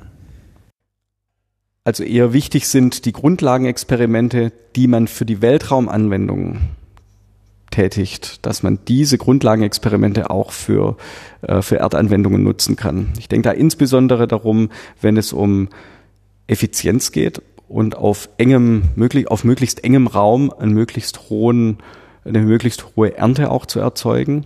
Wir haben im Weltraum immer den Anspruch, dass wir möglichst mit möglichst wenig Energieaufwand, mit möglichst leichtem, äh, mit möglichst leichter Masse arbeiten, möglichst klein auch arbeiten, äh, den bestmöglichen Benefit haben. Und das ist jetzt wiederum übertragen auf die Erdanwendung wirtschaftlich. Das heißt, äh, wenn man es auch schafft, in einer isolierten Umgebung, in einer effizienten Form ähm, Pflanzen zum Wachsen zu bringen und auch Früchte zu ernten, dann ist es etwas, was auch für, ähm, für harsche Umgebungen auf der Erde eingesetzt werden kann. Wenn man mal in Richtung Wüsten denkt oder in Richtung ähm, oder auch Katastrophengebiete. Äh, in Katastrophengebieten, wenn ein Ernteausfall ist, gibt es Möglichkeiten, dass man kurzfristig dort ähm, Installationen bereitstellt, in denen dann in einer Salatmaschine oder auch in einem Photobioreaktor äh, verschiedene Mechanismen kultiviert werden, schnell kultiviert werden und zumindest ein kleiner Teil an, ähm, an Nahrung auch produziert werden kann. Und das ist ähm, und das ist, denke ich, ein, ein wichtiger Aspekt, den man daraus ableiten kann. Ein anderer Aspekt ist, äh, was sich so aus der, auch aus der Weltraumforschung ähm, nach und nach so durchdiffundiert hat in die Gesellschaft, ist das Urban Farming. Also dieses, ähm, ich nutze unterschiedliche Umgebungen, ähm, ich nutze, nutze unterschiedliche Umgebungen, um ähm, Pflanzen zu kultivieren, also nicht immer klassischerweise nur das Feld, sondern ähm, schaue mir das auch ganz genau an und dass diese Bedingungen, die eine Pflanze braucht, um zu wachsen, ähm, ich auf auf vielfältige Art und Weise vorfinden kann. Gerade diese Erkenntnisse, die man dann auch ähm, bei der Grundlagenforschung für die Raumfahrtanwendungen macht, dass man die da auch übertragen kann auf das ähm, Urban Farming, nämlich auf kleinstem Raum möglichst viel anzu, ähm, anzupflanzen, möglichst viel wachsen zu lassen und auch eine höchste Ernte auch zu haben. Und äh, gerade wenn man heute durch die Städte geht oder durch größere Städte geht, man hat entweder an höheren Gebäuden hat man manchmal begrünte Fassaden, also auch Fassaden, äh, wo man ähm, Früchte ernten kann, aber man hat auch klassischerweise ähm, solche Hochbeete oder klein auf engstem Raum Stadtgärten, wo man auch versucht, ähm, ja, sozusagen gewisses Know-how dann anzuwenden, was man dort gefunden hat. Ich finde es ähm, im Wesentlichen auch ähm, sehr, sehr spannend, weil das zeigt diesen Spin-on und auch Spin-off-Gedanken, ähm, diesen, was lernen wir, was lernen wir aus der Kultivierung von Pflanzen, sowohl auch hier auf der Erde, wenn man hier schaut, ähm, wie auch, äh, vorher wurde es schon erwähnt von Ihnen, wie auch äh, bestimmte Pflanzen einfach getrimmt werden oder wie beispielsweise sich Weizen auch äh, verändert hat, wie hocheffizient auch unsere Landwirtschaft heute funktioniert. Ähm, einfach sieht, ein Bauer hat früher ähm, bis vor 60 Jahren noch 15 Leute versorgt, heute versorgt er 150 Personen, so mal ganz grob formuliert, damit man weiß, in welcher Größenordnung wir uns heute bewegen. Und dieses, äh, dieses, diese, dieser Effizienzgedanke, der steckt natürlich inhärent in dem in der Weltraumanwendung auch äh, auch drinne. Und ähm, die Anforderung wird schon sein, weil sonst werden biologische Systeme nie konkurrenzfähig sind und nie ihren Zugang zum Weltraum finden. Es muss möglichst klein sein, möglichst leicht und möglichst wenig Energie verbrauchen und möglichst äh, möglichst geringen Wartungsbedarf sein äh, haben. Ähm, und wenn diese Kriterien erfüllt werden oder bis zu einem gewissen Grad erfüllt werden, dann sind sie konkurrenzfähig zu unseren klassischen technischen Systemen. Von dem her sehe ich da auch ähm, aufgrund der Erfahrungen und Erkenntnisse, die wir heute haben, ähm, sehe ich da eigentlich schon große, ähm, sehe ich da ein großes Potenzial, dass das auch gelingt. Wenn ich jetzt gerade das Ganze nochmal auf die Mikroalgen äh, richte, wir haben auch ähm, in unserer Forschungsgruppe eingehende Untersuchungen, Systemuntersuchungen gemacht. Ähm, ab wie vielen Jahren, ab welcher Missionsdauer lohnt sich denn so ein Photobioreaktor für die Kultivierung von Mikroalgen? Und dann kommen wir so in den Bereich ein bis zwei Jahre. Das heißt, jede Mission, die kürzer dauert, brauchen wir den Photobioreaktor eigentlich nicht, aber wenn wir längere Missionsdauern haben, dann ähm, stellt sich auch im Gesamtsystemgewicht nachher ein Vorteil ein. Und das ist äh, auch nachher gut für die Argumentation gegenüber den Raumfahrtagenturen, warum ähm, so ein biologisches System auch zielführend ist. Und gleichzeitig muss man dann auch immer den Parameter äh, nochmal ähm, identifizieren, möchte ich zielführend eher die Nahrungsbereitstellung im Fokus haben oder möchte ich zielführend die Luftregeneration im Fokus haben? Und da ist häufig, ist immer die Nahrungsbereitstellung eher limitierend. Ich kann mich jetzt nicht nur von Tomaten oder nur von Mikroalgen ernähren. Das ist zu einseitig. Ähm, ich kann einen Teil meines Nahrungsbedarfs damit abdecken. Ich muss ähm, aber auch schauen, wie ich den anderen Teil, den ich ihm nicht abdecke, mit welchen ähm, vielleicht auch herkömmlichen bewährten Methoden decke ich diesen Teil dann ab. Also das bedeutet eben dann doch noch ein bisschen Trockennahrung und auch Trockenfutter, was dann äh, bereitgestellt werden muss. Und, das heißt, das ist dann vielleicht sogar noch die größere äh, Verheißung, dass man für Raumstationen solche Luftreinigungs- und andere äh, Kreislaufsysteme äh, quasi organisch organisiert, als jetzt in Anführungsstrichen nur diese Nahrungsoption. So Ganz genau. Also es wäre falsch, ähm, das biologische System nur für die Nahrungsmittelbereitstellung zu sehen, weil automatisch, ich brauche ja Kohlenstoffdioxid und äh, die Pflanzen emittieren ja Sauerstoff. Und ähm, das wäre ja nicht klug, das Ganze äh, nicht mit, mit, nicht mit zu berücksichtigen. Das heißt, man, wenn es das Ganze im Rahmen eines Experiments natürlich stattfindet, dann sollte man das jetzt nicht in seinem Alltagsbetrieb darauf ähm, sich darauf verlassen, dass das immer so funktioniert. Wenn aber die Erfahrung soweit ist, dass man sagt, jawohl, das ist jetzt ein operierendes System, das haben wir im Griff, mit dem können wir arbeiten und wir kennen unsere Stoffumsätze, dann äh, ist auch der richtige Zeitpunkt gegeben, um das in den Alltagsbetrieb zu integrieren, zu wissen, wie viel CO2 wird dort auch regelmäßig äh, absorbiert und wie viel Sauerstoff wird emittiert. Und an diesem an diesem Punkt müssen wir unbedingt herankommen, gerade auch wenn wir dann auf der äh, Mondoberfläche, wenn wir über die Mondoberfläche nachdenken. Und äh, da diese ganze Erkenntnis, die man daraus auch, ähm, auch hat, die wird uns auch ähm, hier auf dem Planeten Erde zugutekommen. Die wird uns zugutekommen, weil wir äh, Pflanzen handeln können, weil wir, weil wir, weil wir kennenlernen, wie schnell können wir auch Pflanzen kultivieren, wie schnell können wir ernten. Ähm, schaffen wir das, während es früher in vier Wochen ähm, machbar war, schaffen wir das inzwischen in drei Wochen. Und das kann natürlich dann auch sehr interessant sein für diverse Anwendungen ähm, auf der Erde, wenn wir auch dann zum Beispiel ähm, in Richtung harsche Umgebungen ähm, denken, Wüsten oder auch ähm, vielleicht die Antarktis, wo auch immer der Mensch hin möchte hier auf dem Planeten.